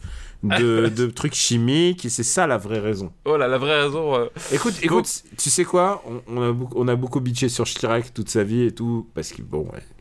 Harry Habli, pas toujours honnête et tout ça, mais Et- alors, Chirac, pas honnête? mais il y a, il y a un Oh, truc, non, un truc qu'on se souviendra de lui, c'est qu'il a fait non, on- non, ce coup-ci là, vous nous aurez pas une deuxième fois. Effe- effectivement, oui, c'est vrai que. Il a fait non, non, non, désolé les mecs. Mais, mais c'était même c'était Shin Chirac en fait. C'était la, la deuxième partie de son deuxième mandat où d'un seul coup, ouais, d'un seul coup en fait, il a compris que de toute façon sa vie politique était terminée et il s'est mis à faire des trucs utiles. Et genre, genre tu fais mais oui en fait Jacques. Ah, bon, plus précisément, il nous, cette, là, il nous parle quand même de la période de, de la première guerre en Irak. Oui, plus voilà, précisément, voilà. celle euh, Desert Storm, celle où euh, La guerre en direct la, la guerre en direct, la guerre. euh, avec les, avec les images de, en, en vision nocturne qui qu'on avait à la télé, euh, des bombardements etc. François Mitterrand qui dit le quevette. Euh, bah, Mais tu te souviens, il disait le quevette, on va au quevette. Genre, personne, personne lui a dit à Monsieur Mitterrand, en fait, un effort. Lui, non, non, il dit, moi, je dis montagne, moi, je, je rien à foutre, je dis pas, je dis pas Koweït, je dis cuvette. Et on en rigole, mais c'était. Faut savoir un truc, pour, on en rigole, pour nous mettre juste. Je, je fais beaucoup de contextualisation dans cet épisode, mais pour nous mettre dans, à l'époque, c'était que toutes les chaînes, il n'y avait pas de chaîne d'infos, et toutes les chaînes diffusaient ça en boucle, En genre. boucle, ouais. Genre, Ah ouais. ah, le, l'ultimatum s'arrête à minuit, et genre, il y avait 12 heures de direct jusqu'à l'ultimatum, et après, t'avais le truc de, de l'attaque, euh, voilà. Voilà, c'était l'invasion, c'est-à-dire que moi, je, me, rappelle, on a tous vécu ça en direct, c'est que c'est la première fois où tu avais des caméras qui étaient à la frontière entre l'Arabie Saoudite euh, et l'Irak, si je me souviens bien, si je dis pas de bêtises, Euh, et ils attendaient et t'avais les troupes américaines qui étaient sur le, sur le, qui étaient là préparées avec leurs chars, avec les, les troupes, les troupes à pied, etc. Et littéralement, on a vu le, on a vu le, point de départ, le go, les mecs franchir la frontière pour partir en, on les a vus en, direct ou quasiment en direct parce que avec le décalage horaire je me rappelais plus exactement enfin bref. Mais on, avait ces images là complètement délirantes de on, va envahir un pays en direct à la télé quoi. Et, euh, et je, ça a été un truc euh, enfin en, termes de, de, guerre de l'image parce que là pour le coup on parle de guerre de l'image c'est un truc euh, un truc sans pareil c'est à dire que les, américains ils s'étaient pris de déculotté en en comment s'appelle euh, au Vietnam qui était une guerre qui était la première guerre à être autant euh, médiatisée parce que tu avais des reportages tous les soirs, tu avais des, envoyés spéciaux dans tous les sens, etc. etc. Et là, ils avaient passé l'échelon supérieur, euh, ils avaient tout planifié et c'était la guerre littéralement en direct, quoi. Et, ça, donne des images, enfin des, des, des, trucs complètement hallucinants. Enfin, moi, je je me souviens, je me disais, mais qu'est-ce que qu'est-ce qui se passe quoi? Qu'est-ce que je suis en train de voir? Et, euh, et, tous les soirs, t'avais avais limite le point bombardement. ah, alors aujourd'hui, on a bombardé et ça, ça, ça. Et toutes les euh, chaînes avaient un putain de général qui était leur conseiller. Et il y a ce sketch des inconnus où les mecs ils se disputent en bougeant des porte-avions sur une. Parce qu'ils avaient tous des maps monde devant eux et ils bougeaient des petits porte-avions pour t'expliquer des trucs. Et c'était le pipeau intégral, c'est-à-dire que euh, les, les, journalistes se faisaient, se faisaient bananer par le service de, de presse américain et français aussi, hein, parce que. Ah bah bien sûr, tout le monde. Ils étaient tous, C'était le moment où la guerre est devenue est passée à la télé et alors ce qui était fou c'est que ça a eu une répercussion sur la population puisque genre ma grand-mère juste avant que ça commence, elle est allée faire le plein de d'huile, de riz et de pâtes, tu vois, genre merde, ça va être la merde et tout. Oui. Euh, si elle avait su que, bah, elle est toujours là, mais euh, si on lui avait dit que ça serait beaucoup plus la merde les premiers jours du confinement parce qu'il y a plein de tarés qui sont allés acheter euh, des millions de, kilos de, de farine, de PQ, de, PQ alors que c'est bon, les gars, calmos quoi. Alors qu'effectivement, géographiquement, tu peux te rendre compte que entre l'Irak et la France, il y avait encore un petit peu de temps Hein, pour les voir venir. Mais oui, non, mais c'était un truc complètement hallucinant. Et à guerre hallucinante, euh, film de guerre, euh, film de guerre qui prend le contre-pied de ça. Et, c'est un, des trucs que je trouve assez réussi avec Jared, c'est que justement, on vous parle d'une guerre en direct qu'on nous, mais vraiment, on nous le vendait comme un produit de consommation courante.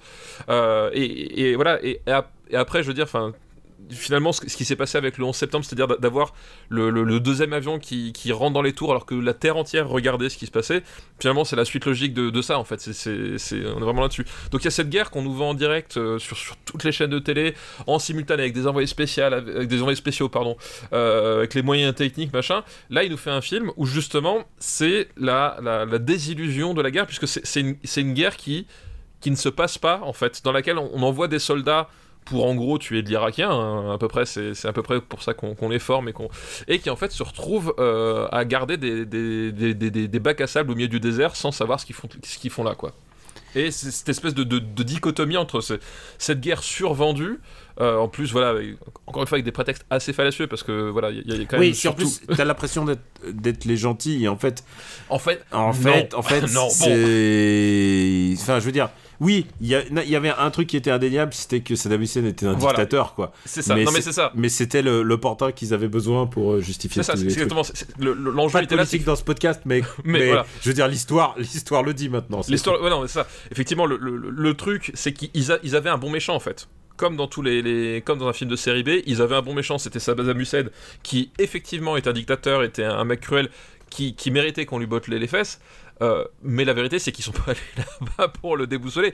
Ils sont allés là-bas, voilà, pour euh, pour sécuriser les pipelines et pour euh, et pour négocier finalement l'accès aux pipelines avec finalement toutes, les toutes les puissances du Golfe qui étaient qui étaient autour. Donc voilà. Donc il y avait vraiment, c'était vraiment une, arnaque complète. C'était même plus, tu vois, même plus cette espèce de d'excuse de, la liberté, même plus l'idéologie. Enfin, je veux dire, même la guerre du Vietnam, tu te dis à la rigueur, ils veulent lutter contre les communistes, machin. Tu vois, t'as une certaine idée, on va dire, de l'Amérique que tu défends J'en sais rien, tu vois, ce que je veux dire Là, c'était, vraiment du foutage de gueule jusqu'au bout. Euh, et voilà, et Sam Mendes nous filme cette anti-guerre, en fait, euh, du point de vue de, des soldats, et en particulier du soldat euh, incarné par Jack Gyllenhaal, où c'est des mecs qui se font chier, qui, qui ne savent pas ce qu'ils font là, qui comprennent pas ce qu'ils font là, et qui vivent une guerre qui semble encore plus absurde que toutes les autres, quoi. Bah, c'est ça, en fait. C'est que le conflit est toujours à hauteur d'homme. Il n'y a pas de, il y a pas de gros officiers. Voilà, c'est toujours, euh, ils doivent suivre des ordres qui leur paraissent absurdes. Ils ont des interdits, ils ont des interdictions parce qu'ils peuvent pas complètement communiquer avec leur famille. Ils sont isolés. Et au bout d'un moment, ils comprennent plus pourquoi ils sont là et qu'est-ce qu'ils foutent là. Et, bah, exactement, c'est ça. Et on l'a souvent dit euh, dans Super Ciné Battle, un bon film de guerre, selon nous, hein, parce qu'il y a le bon film de guerre selon, euh, selon, selon Fox News, il y a le bon film de guerre, il y a le bon film de guerre selon, selon le ministère de l'armée pour qui tu as travaillé. Euh, Oui, indirectement. indirectement, mais voilà. Euh, mais bon, c'était qu'une pige, hein, soyons, soyons sérieux. Voilà, pour nous, le bon film de guerre, c'est celui où tu te dis, merde, en fait, je- à, quoi, ça- à, à quoi ça sert la guerre, en fait À, à quoi ça rime à quoi ça rime tout ça Parce que si tu la fais pas à hauteur d'homme, tu la fais à hauteur de genre. Alors, tu peux faire le jour de plus long, qui est, qui est littéralement le film qui emploie, qui essaye d'utiliser tous les points de vue possibles. Oui, c'est vrai. c'est genre, il y a vrai. tous les points de vue possibles. Il y a genre le, le mec, le mec qui a nettoyé les, les véhicules avant. Enfin, il y a tout le monde.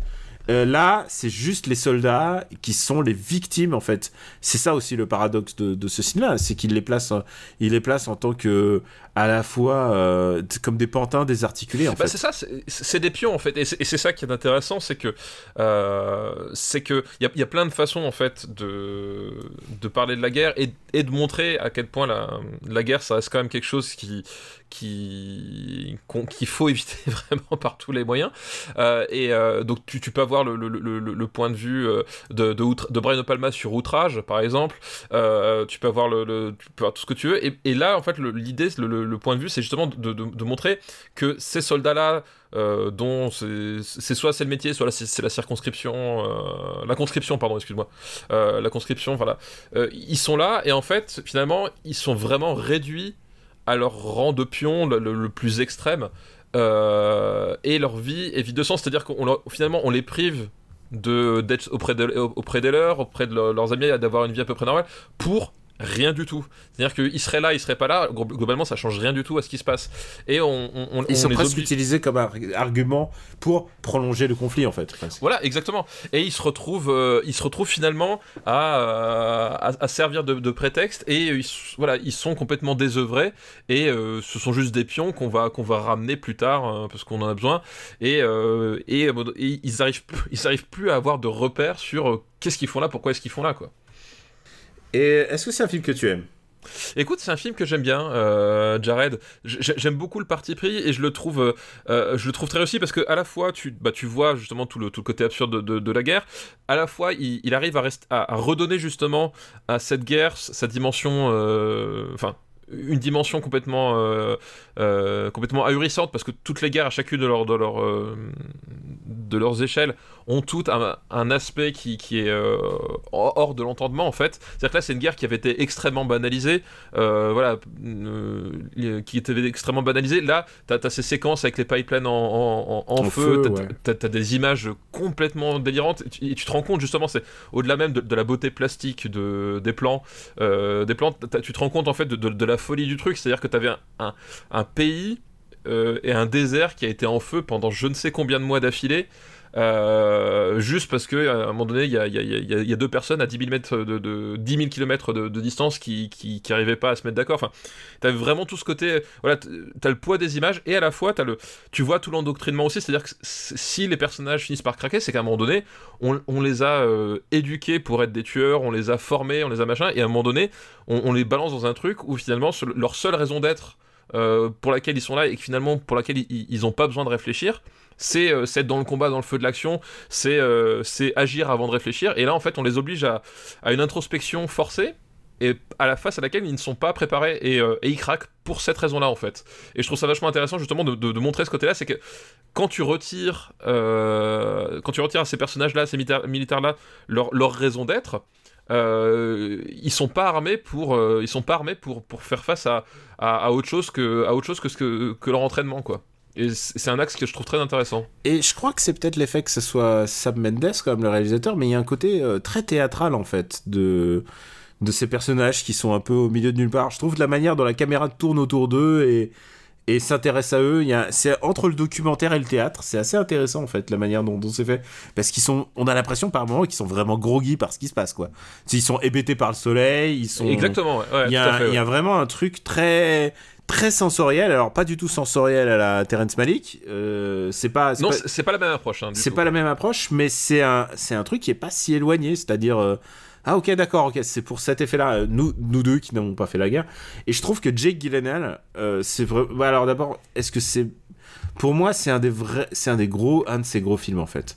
C'est-à-dire, il est vraiment très, très, très bon là-dedans. Il, il est parfait. Il est, honnêtement, il est. En plus, on passe de Jack Gyllenhaal, mais il y a aussi euh, il y a Jamie Foxx et il y a Lucas Black. Il y a Lucas, il y a Jamie Foxx, il y a Lucas Black. Lucas Black, donc rappelons-le, c'est euh, Tokyo Drift. Tokyo le Drift, Tokyo- mais- c'est ça. Mais qui euh, a aussi sa chaîne de euh, sa chaîne de YouTube qui s'appelle The Real euh, Lucas Black ou un truc comme ça où il parle de la pêche parce qu'en fait il- Excellent. ouais en fait et il a pas tant de followers que ça mais il montre comment il pêche en fait il fait de la grosse pêche avec des gros des gros poissons et tout ça et Eh il ben, a l'air si c'est- très doué pour là-dedans Écoute, si, si c'est son kiff, ma foi, pourquoi et il pas. y hein. a il y a un autre comédien qui s'appelle. Peter Sarsgaard aussi Ah oui, exact. Il joue dans. J'avais Peter- oublié. ouais, le exact. jeune Peter Sarsgaard qui va, euh, anecdote de, de type people, euh, Peter Sarsgaard va se marier à la sœur de Jake Gyllenhaal, Maggie. Maggie, oui, c'est vrai, Ouais. exact. Donc, euh, donc ouais, c'est non, non, non, mais surtout c'est ça que j'aime bien, c'est qu'il y a une espèce de les, les personnages sont bien traités, c'est-à-dire ils sont pas montrés comme des abrutis, c'est pas trop, pas trop le pitre au pensionnat, tu vois, c'est pas trop le pitre de la guerre non plus. Mais en même, je trouve qu'il y a vraiment beaucoup de soin en fait dans, dans ce dans ce récit qui est adapté d'un d'un d'un récit. C'est un par- bouquin, hein. C'est un ancien c'est un ancien militaire qui avait fait Ouais, son bouquin. fait. ouais. Après il y a eu des il y a eu des histoires comme quoi ils ont pas exactement suivi le bouquin et tout ça. Bon, Bah, possible. eh, écoute, tu sais quoi euh, tu, tu sais quoi Ouais, je veux bien le croire que c'est pas la restitution intégrale, mais on est quand même presque dans un délire parfois sensoriel.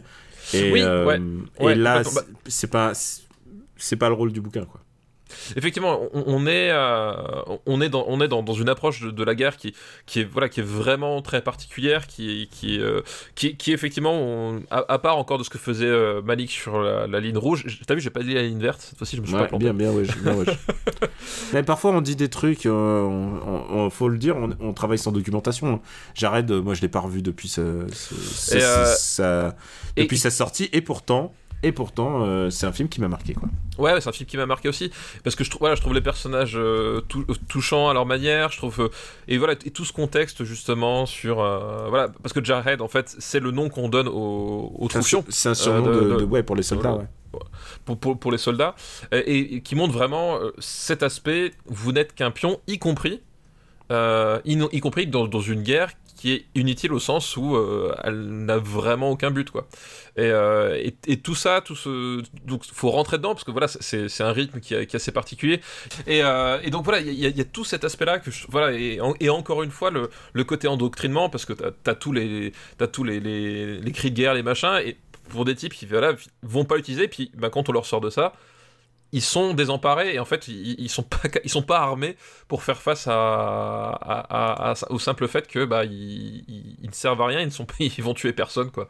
Euh, il y a littéralement à un moment donné un personnage qui, qui pète les plombs parce qu'on on lui interdit de tirer sur quelqu'un euh, parce que c'était ça qu'il voulait faire quoi. Euh, voilà rien que ce moment là ce parti pris là cette euh, ce, ce choix là montre bien justement tout le tout ce qu'il y a à dire sur sur sur la guerre d'une façon générale parce qu'au-delà de la guerre du, euh, du, du Golfe, il y a tout un discours justement sur, euh, sur à un moment donné qu'est-ce que, qu'est-ce que ça veut dire que de sacrifier une génération entière euh, pour euh, des problèmes qui auraient dû se régler autrement. Quoi. Évidemment, c'est pas été un énorme succès. Mais j'ai envie de vous dire que ah, il y a eu quand même des suites. Il y a eu Jared Mais 2, oui, il y a eu il y a eu- Jared il y a eu- 3. Il y a eu trois suites. Et ça, j'ai halluciné parce que je, je les ai découverts dans les, dans les, dans les bacs de, des magasins Nose. Hmm. Euh, voilà, magasins Nose que nos amis d'Analand connaissent bien aussi, c'est aussi là où ils s'approvisionnent. Et j'ai découvert un jour un, un double pack euh, Jared 2, Jared 3. Et j'ai découvert qu'en 2019, il y a euh, Jared Law of Return qui est sorti. J'ai pas osé Donc les c'est le regarder. 4 tu sais, Oui, il y en a tu sais que le il y en a 3, quatre. c'est- le, le 3 c'est celui qui est avec Scott Atkins? Ah putain, bah, voilà. ah, ah, bah voilà. Bah, Direct, je- direct, mais- mais- et là, je, je vais le voir. Alors, je sais, je sais pas que c'était Scott Atkins, mais je, bah, maintenant ça y est, c'est vendu. c'est vendu. Tu, tu je me dis Scott Atkins Voilà. je vais. pense pas que ça sera super. Je pense pas que ce sera super non plus, mais je, je, je prends n'importe quoi avec, Sc- avec Scott Atkins de toute façon. Oui, je, je le sais bien, je, je te vois bien. D'où le, d'où le fait que tu me l'aies dit. Euh, on va le classer peut-être. Oui, donc On je disais, je disais, voilà, c'est un, si ça a pas eu un énorme succès, c'est un site que ça nous a plu en fait. C'est-à-dire que les films de guerre qui marchent en général, c'est pas, c'est pas, Bah, pas- ça dé- c'est pas ça toujours- dépend, mais voilà. Il y a pas de Mais- règle. puis su- surtout, surtout celui-là, enfin honnêtement, Mm. vu, le le- l'angle qu'il avait, il, il est pas fait pour marcher en termes commercial, quoi. Enfin voilà, Ah, non. c'est Non, non, non. Et puis, euh, ouais, non. Les gens veulent pas voir des trucs hébétés comme ça, quoi. non. En plus, très réminiscent de, pour les plus vieux de la guerre de Vietnam, quoi. Ah bah, bah, bien sûr, bah, c'est clairement, ouais, là-dessus, sur le napalm. Enfin, je veux dire, il y a clairement un truc, euh, une volonté de là-dedans, et, et clairement, c'est pas ce qu'ont envie de voir les Américains en général. Non, globalement, effectivement. Alors, où est-ce qu'on va le mettre? Est-ce que tu Euh, trouves ça mieux que Hurt Locker Alors, je préfère Jared à Art Locker. Et effectivement, c'est très, enfin, c'est un peu le même, euh, C'est un peu le même, idée, esprit. ouais. Ouais, effectivement. C'est, je, je préfère le, le, le, le Jared que, que personnellement. Mm. Euh, Après, euh, je trouve ça mieux qu'Iron Man. Ah bah, surtout Iron Man, il y a, y a, y a l'antithèse quand même dans ce Oui, complètement. C'est genre, il sort de la prison, il se dit, bah, j'y retourne juste pour tuer des gens. Après, il y, a un- il y a un vrai cheminement, il y a un vrai cheminement moral, c'est-à-dire, il comprend Oui, oui, qu'il voilà. faut pas le faire. Ouais. Mais, mais Iron Man, c'est genre, littéralement, j'ai une arme et je retourne tuer des gens. C'est ce qu'il faut Euh. pas faire. Ne, ne faites pas ça chez vous. Euh, Qu'est-ce qu'on a comme autre film de guerre? Je crois que c'est à peu près tout. Hein. Euh, je regarde même sans être de guerre, parce que euh, moi je le mettrais au- au-dessus de Minority Report. Je le vois mal en dessous de Minority Report. Après, au-delà de ça,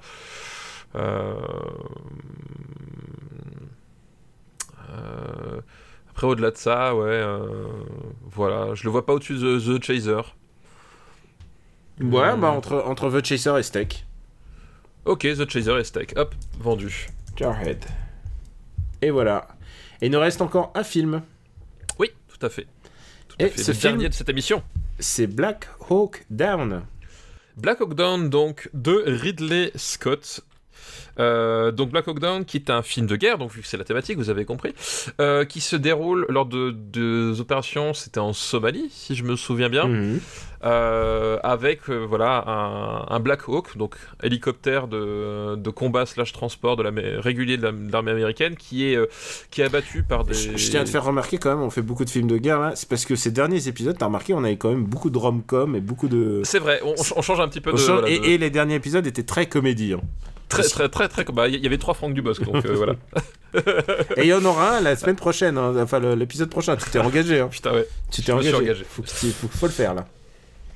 Et donc voilà, un, de- ces fameux euh, euh, hélicoptères euh, Black Hawk est abattu par, des, par des rebelles, donc c'est aussi aux alentours de- des années 90, hein, à Mogadiscio, donc capitale de, la Somalie.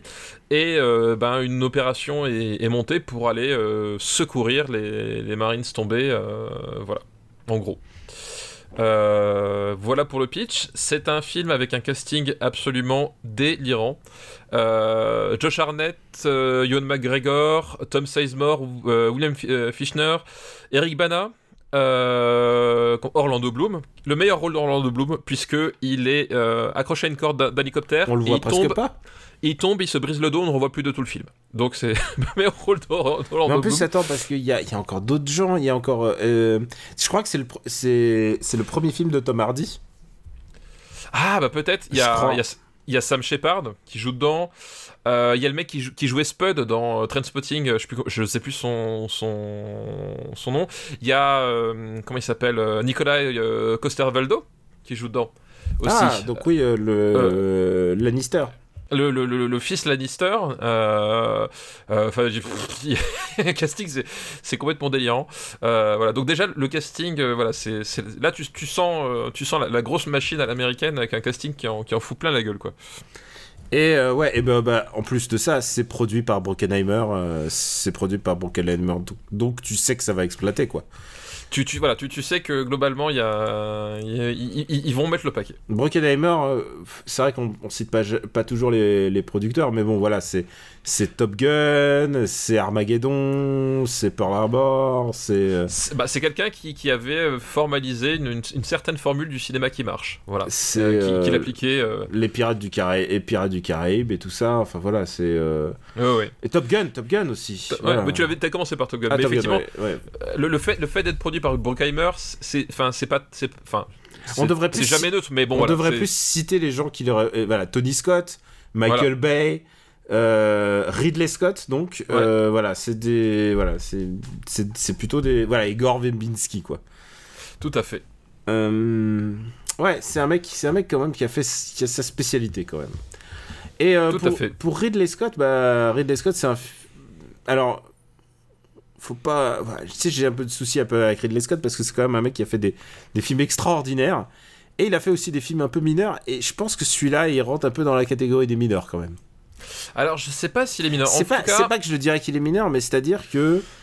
euh, En, en tout cas, c'est- le, le film après Gladiator du, du Ridley Scott euh, nouvelle formule. Euh, voilà, Ridley Scott, donc bon, inutile de le rappeler, mais on va le rappeler quand même. C'est quand même le type qui a fait qui a fait Alien et Blade Runner, euh, qui sont quand même euh, deux, deux films extrêmement bien classés dans Super Ciné Battle et deux films qui ont qui ont marqué la, le, cinéma et même au-delà du cinéma la pop culture euh, de façon tellement large que voilà qu'on ne qu'on ne peut même plus le, le- mesurer hein. enfin je veux dire c'est même les même les gens qui n'ont jamais vu Blade Runner sans le savoir ils- leur monde ne serait pas le même leur monde culturel serait pas le même sans Blade Runner ou Alien quoi Notamment, notamment les Polonais qui ont fait un jeu qui s'appelle Cyberpunk, là, je, je- ah oui j'y pense, j'y pense souvent. c'est vrai. Donc, Ridley Scott, c'était cette personne-là. Puis euh, est arrivé les années 90 où ça a été beaucoup plus compliqué, donc avec un, un style qui changeait un petit peu et des succès qui étaient euh, clairement pas là. Il y a eu la renaissance Gladiator et à partir de Gladiator, il y a eu une renaissance non seulement en termes de de auprès du public et même euh, voilà il a gagné des Oscars et ça a fait un carton mais stylistiquement c'était plus la même personne et Black Hawk Down c'est vraiment un, un- un exemple type de, De, la ce nouvelle formule, ouais. La nouvelle formule, c'est-à-dire avec un, un montage extrêmement agressif, une, une direction de la photo extrêmement agressive, elle aussi, c'est-à-dire euh, très très contra- contrastée, avec des noirs très noirs, des blancs vraiment éclatants, avec des couleurs très saturées, euh, avec euh, il, il tournait beaucoup avec le, le- le shutter ouvert à fond la caisse, ce qui, ce qui faisait que ça donnait une, une impression de surfluidité euh, au plan, à l'action, de surnetteté aussi sur les visages, sur la sur la terre, sur la boue. le- Ce qui fait, ce qui fait qu'il utilise le montage cut à fond les ballons pour essayer de, pour essayer un peu pas de masquer tout ça, mais de donner du dynamisme à tout ça.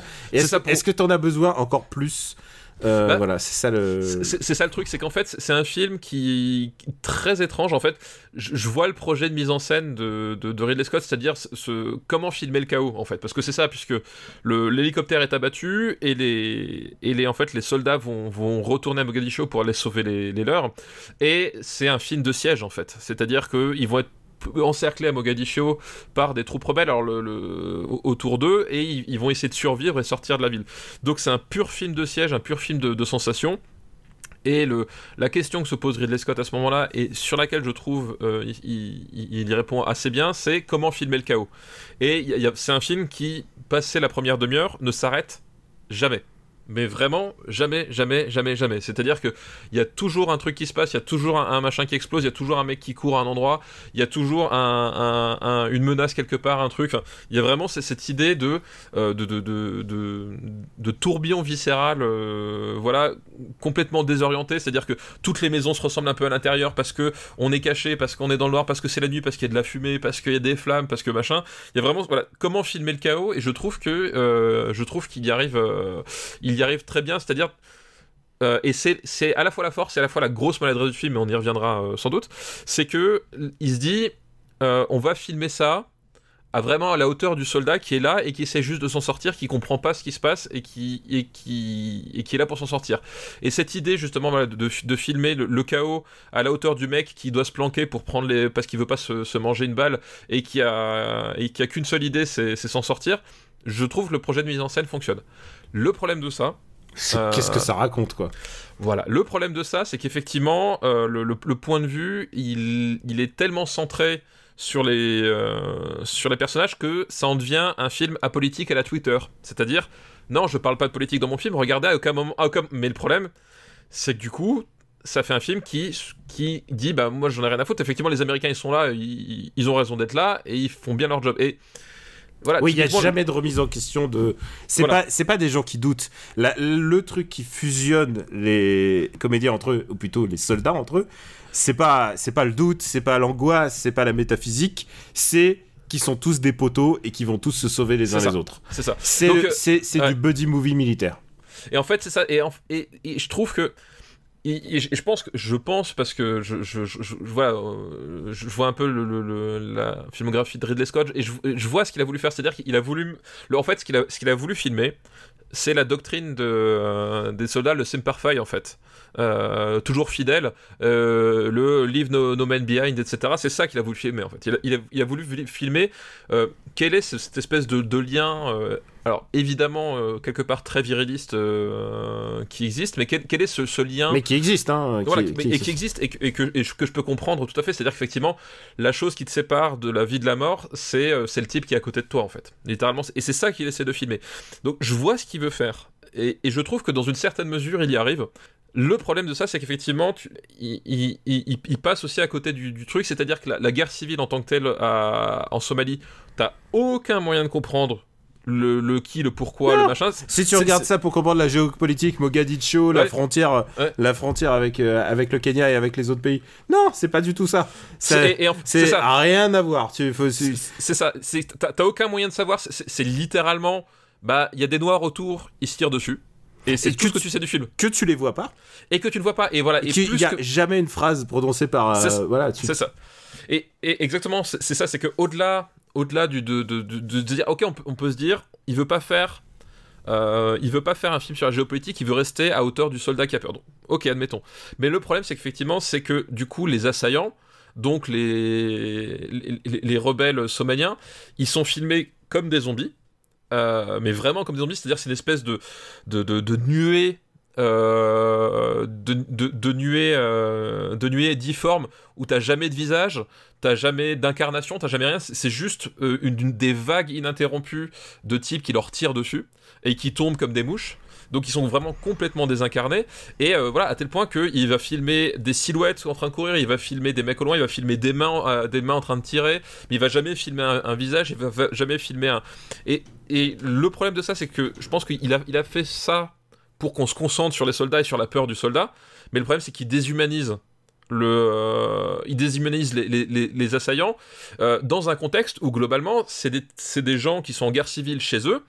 Et les soldats américains ils, sont là enfin tu vois techniquement on se dit mais ils ont rien à faire là. Enfin tu vois il y a vraiment un truc à un moment donné il y a y a une dissonance qui, qui t'échappe. Et je pense que c'est une vraie, vraie, vraie, un vrai, vrai problème, c'est que euh, il aurait dû à un moment donné incarner quelque chose sur, sur le contexte pour éviter d'avoir cette sensation que ok autour c'est des noirs ils meurent c'est pas grave ça- on- le film va bien tu vois ce que je veux Et, dire et quoi. je sais, et je suis pas sûr que ça soit la volonté de Ridley Scott de faire ça. Mais je- voilà, je- c'est je ce suis même mais persuadé que c'est pas le cas, C'est mais ce que toi et moi, Voilà. en tout cas, on a ressenti. voilà exactement Ouais. Et, et tu vois, je veux bien croire qu'au au fond de Ridley Scott, il dit je fais un film contre la guerre, mais mais c'est pas ça qu'on. re- Jared est un bon exemple.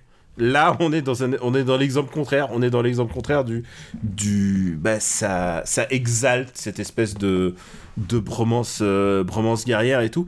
Et moi, en tout cas, en, Ouais, tant, en que, ouais. en tant que en tant que cinéphile, enfin tous les films que j'aime, c'est pas c'est pas ce que je recherche. En tout cas, pas à cette période de ma vie, c'est sûr et certain.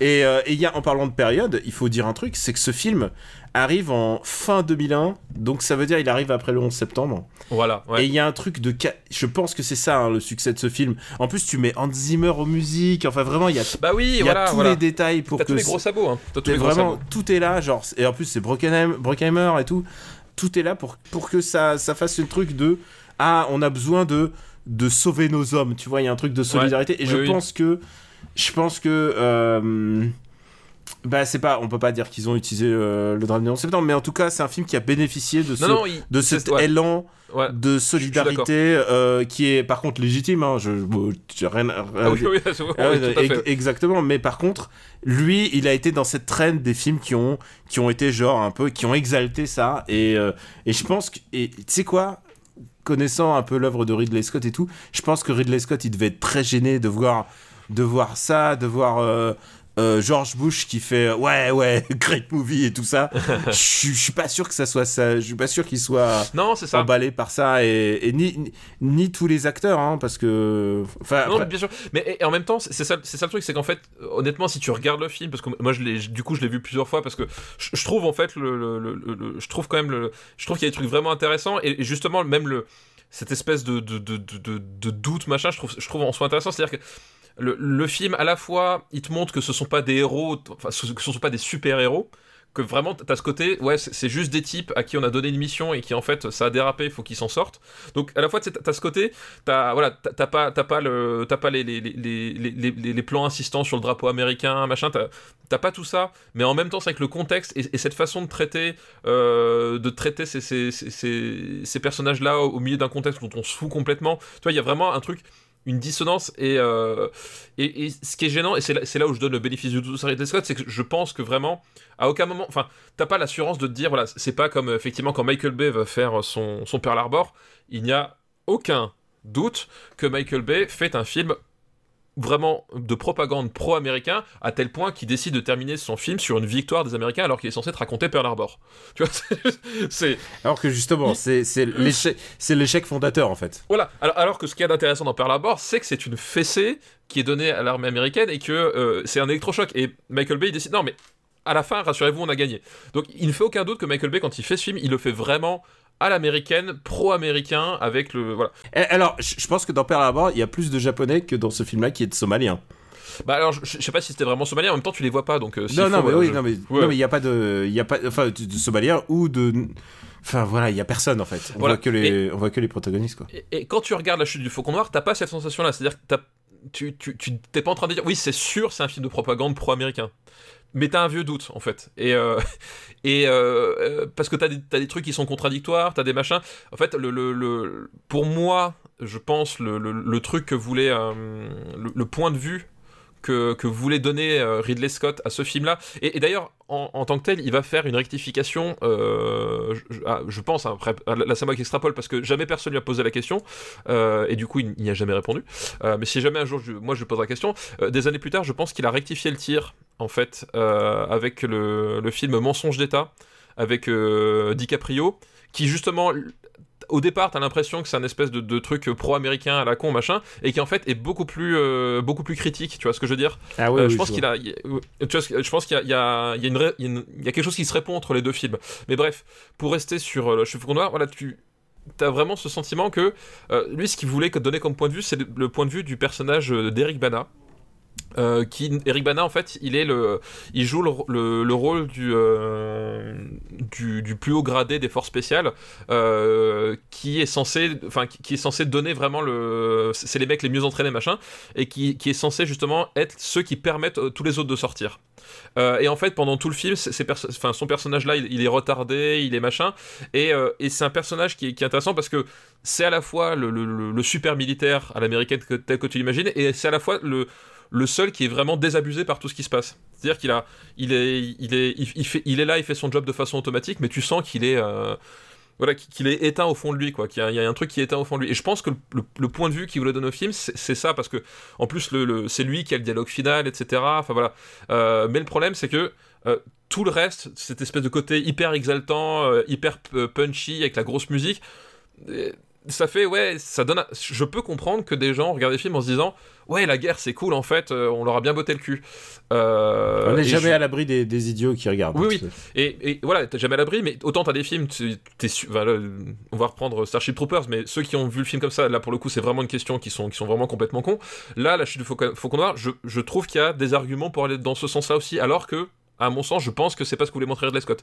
Mais il y a ce vieux doute, il y a cette façon de le recevoir, et tu, peux te dire à chaque fois, tu peux dire, ouais, mais c'est pas ce qu'il a voulu dire. Oui, mais en attendant, t'as l'impression qu'il dit ça quand même, quoi. Donc, euh, voilà, c'est un film que je, en tout cas, c'est un film que je trouve vraiment passionnant à, à décortiquer, euh, mais qui, euh, voilà, qui bourré de, de, de, paradoxes et de bourré d'idées et de paradoxes qui voilà qui qui rend le visionnage déplaisant tout simplement ouais c'est très étrange. Donc voilà. Moi c'est un film que je, voilà, je trouve un, objet passionnant de d'analyse cinématographique.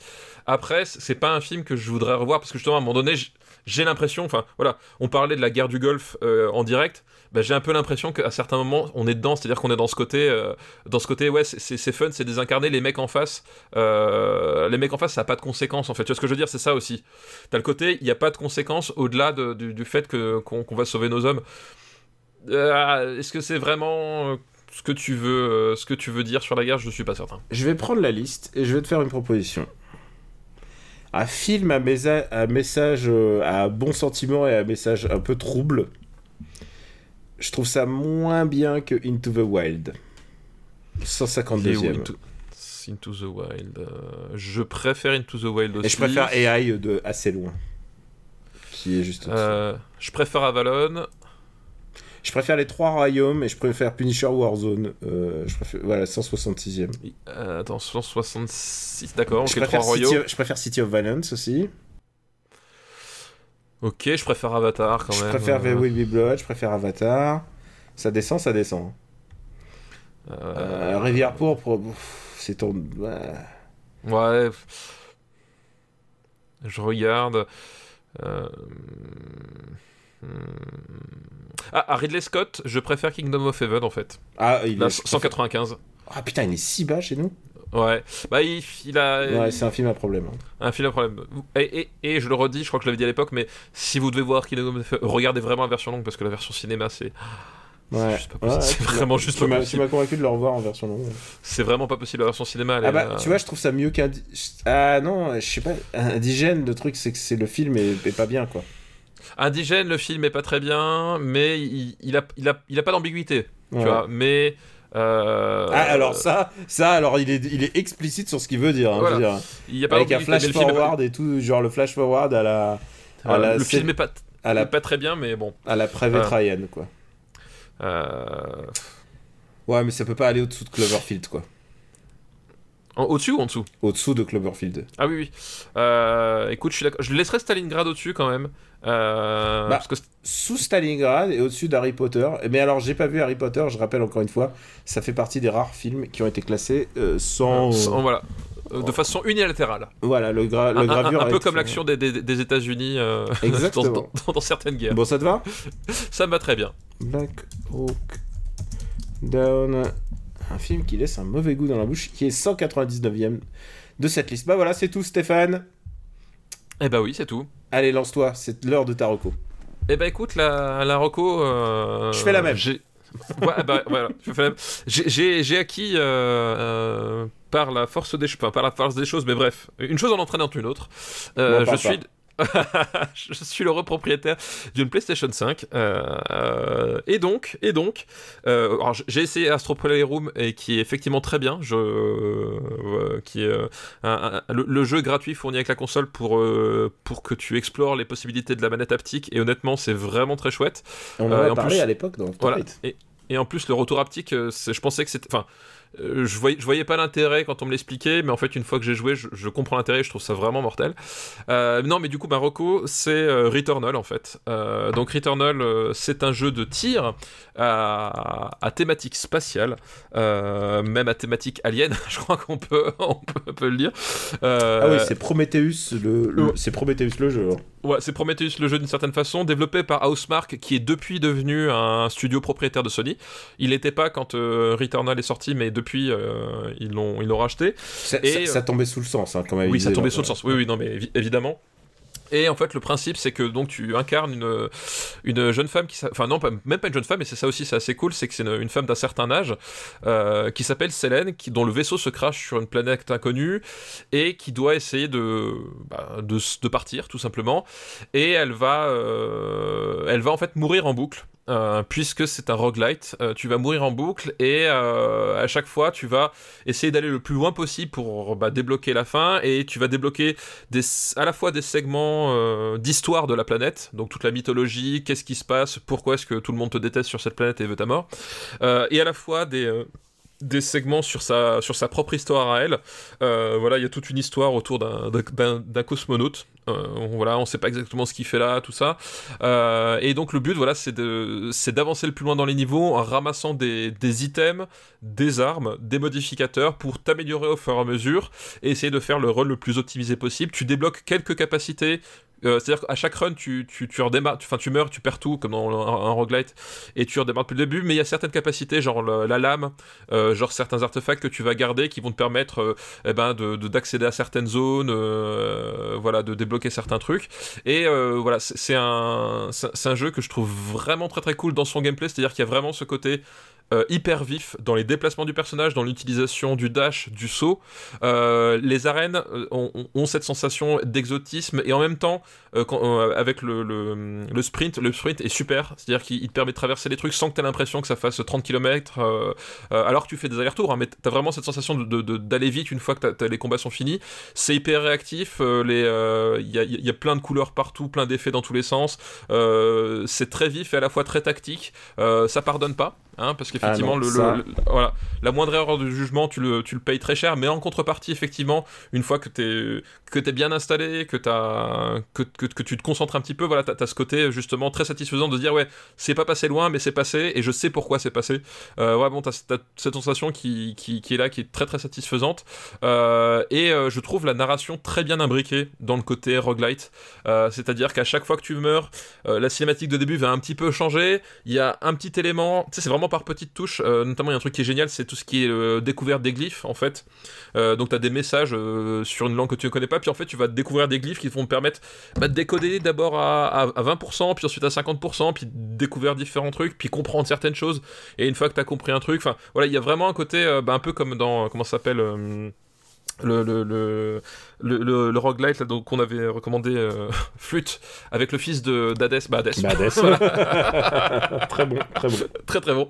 Euh, un peu comme dans Hades c'est à dire qu'ils sont vraiment posé la question de au-delà du fait de recommencer sempiternellement euh, les, les, mêmes niveaux euh, jusqu'à s'améliorer toujours plus euh, comment est-ce qu'on va imbriquer la narration et, et, et, trouver le petit élément de mystère qui va te faire progresser et qui va faire aussi en sorte que ça tienne sur 10, 20, 30, 40 heures sans que ça s'épuise en fait et je trouve ça super bien dosé en fait. Alors j'en suis un tout petit peu plus loin, mais Marocco c'est aussi Returnal, donc je veux juste dire que t'as complètement exactement expliqué ce qui fonctionne dans le jeu. Il y a un truc que je trouve assez intéressant, c'est que c'est en 3D mais c'est speed. Euh, parce que d'habitude, les jeux en 3D, il y a une espèce de, de, latence. Un jeu en 2D va toujours plus vite. C'est plus rapide d'explorer une salle en 2D. Et là, en 3D, ça va très, très, très, très vite. Exactement. Ouais. Le seul petit bémol que j'aurais, parce que je commence à voir un peu pas le, la direction où ça va, parce que euh, je commence à atteindre, euh, bah, j'espère atteindre les biomes suivants, mais je pense que les runs sont un peu longs. C'est-à-dire, si tu veux mettre toutes les chances de ton côté, il faut vraiment tout explorer. Et ça, euh, et ça, je, ouais, je, je suis ouais. pas encore prêt à me faire tous les, à tout, tout, tout un run. Et il y a rien de plus dégueulasse de de bah de d'avoir farbé un peu et ensuite te faire laminer à, parce que t'as pas fait attention et c'est un jeu qui prête vraiment qui se prête vraiment à être rejoué rejoué car euh, bah tu découvres des, des perks pour tes armes en fait et ça c'est essentiel Ouais.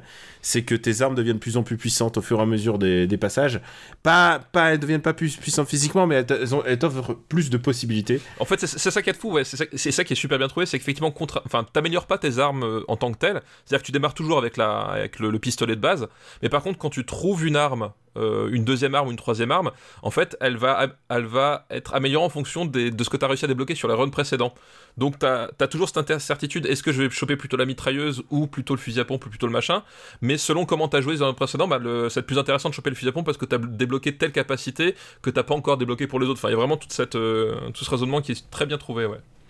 Et euh, moi, ce que j'aime bien dans ce, dans ce jeu, justement, c'est quelque chose qui, qui fait défaut, je trouve, à.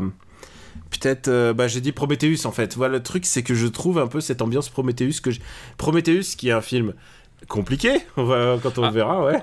Un film avec une très très belle direction artistique. Mais la direction Mais- artistique est au rendez-vous. Et en fait, je retrouve un peu ce côté, genre, clairement, ils ont vu Prometheus avant.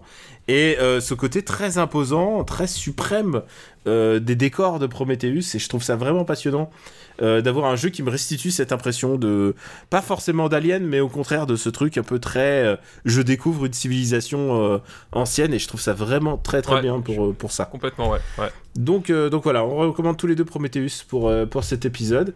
Comme ça, eh, tu m'as tu m'as volé ma, ma reco, écoute, je vais pas. J'ai looté Taroko. T'as looté ma reco, exactement. En tout cas, on vous souhaite une euh, très très très très bonne. euh, bah, mais oh non, qu'est-ce que je dis? Euh, mais, bah, en tout cas, c'est la fin de cet épisode. On vous rem- remercie beaucoup. Tu devrais remercier ton généreux donateur pour cette PS5. Oui, oui, bah oui, effectivement. Merci à mon dealer, voilà, qui se, qui se reconnaîtra, qui m'a pu, qui a pu me fournir, parce que ça s'est passé comme ça en fait. Je, je l'ai croisé, enfin, c'est une personne que, que, que je connais, évidemment, c'est pas un type que j'ai croisé dans la rue, mais c'est quelqu'un que, que je connais et que j'apprécie énormément, et en fait, je ne savais pas qu'il qu'il serait là au moment où, où, où j'étais, je l'ignorais.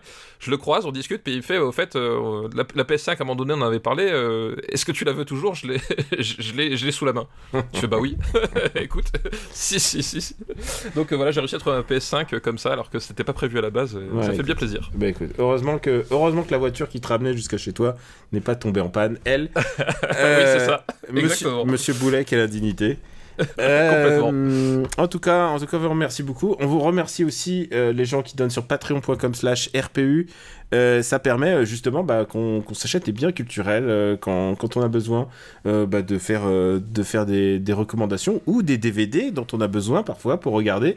Car euh, je peux te dire, il faut, va falloir s'accrocher pour trouver le DVD d'un battement d'aile de papillon. Parce que autant ruban blanc, je vois, autant incognito et. euh, et, euh, et c'est quoi l'autre euh, et, et fiston tu vois c'est possible parce qu'on a on, grâce à ces Grâce à, ouais, grâce à Filmo, là. grâce et surtout euh, en plus grâce à vos abonnements en plus euh, à patreon.com slash rpu on peut aussi avoir accès aux chaînes aux chaînes de streaming et les chaînes de VOD ce qui ce qui nous sauve parfois la, la mise euh, bah voilà c'est euh, voilà il y a des trucs qui vont être assez compliqués à récupérer quand même là le battement d'aile de papillon je sais pas où on va le trouver mais à chaque fois, tu sais que je dis ça, je tombe. su- Il y a quelqu'un qui nous a écouté qui dit Écoute, j'ai été euh, chef op sur, sur Batman d'aile de papillon, j'ai une version chez moi. C'est possible aussi. hein, oui, c'est possible. En tout cas, on vous remercie beaucoup. Euh, C'était le 148e épisode euh, de Super Ciné Battle. On se dirige vers le 150e, donc. euh, et on je crois qu'on s'est mis d'accord sur le film qui va être le top des années 50. Exactement, on a trouvé notre top des années 50. C'est-à-dire un film très bien, mais pas forcément euh, indépassable. Voilà, très bien, mais qui peut être dépassé si vous proposez les, les- les- les bons films. Voilà, on- l'a dans la tête et il n'y a pas eu beaucoup de gens qui l'ont proposé pour l'instant dans les listes. Euh, c'est pas la peine d'envoyer des milliards de listes encore des années 50. hein. Pour l'instant, j'ai pas encore euh, fait le choix. en tout cas, on vous remercie pour tout. On remercie pour votre soutien. Puis on vous souhaite euh, bonnes vacances si vous êtes en vacances ou Tout si vous et bon courage si vous travaillez comme moi, pas comme euh, pas comme Stéphane. Et la masterlist se trouve sur supercinébattle.fr. Vous pouvez retrouver aussi tous les épisodes ainsi que sur bah, les sur SoundCloud et non pas sur SoundCloud. Merde, qu'est-ce que je dis Sur iTunes et et, euh, et sur, euh, sur toutes les plateformes de podcast dédiées. Merci à vous tous. Stéphane, on dira la prochaine fois où te retrouver. Ça te va? Ouais, oui, oui, je pense Parce que, là, manière, il faut, que je- faut que je file à la crèche là. Il faut que, faut que, faut que j'aille chercher bébé. Allez, ciao à tous Voilà, on vous embrasse très fort et on vous dit à très très très bientôt. Ciao.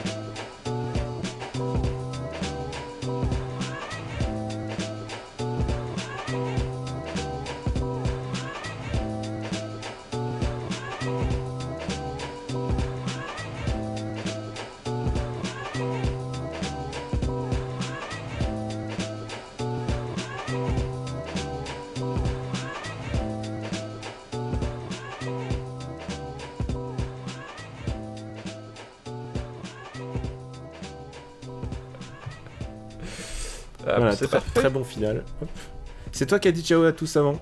Ouais, Je me, exactement, vu ce que, ça je me demande ce que ça donnerait cette émission si tu la présentais. Ah, Ce serait beaucoup moins bien. Ce serait beaucoup moins bien. Ok, bah écoute, c'est quoi On va faire celle-là. On va faire celle-là. Stéphane, on va se faire encore une liste. Allons-y, soyons fous. En plus, je l'ai choisi vraiment un peu au pifomètre, juste à l'instant. euh, Ce sont les meilleures listes.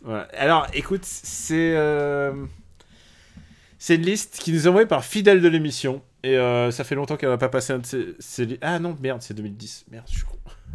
Ah, euh, dommage. Oups. Oups, oups, oups. Oups, il sera dans le bonus, mais pas. pas Mais non, mais. c'est- Ah, j'ai envie de dire Shibble. Shibble. Qu'est-ce qui est Chibble C'est c'est qui Qu'est-ce qui est C'est qui C'est vraiment, c'est tellement. Il y a un truc que j'aime bien avec ces insultes, c'est que je les associe tellement au coup de pied après dans la gueule. Oui, e- exactement. Une production.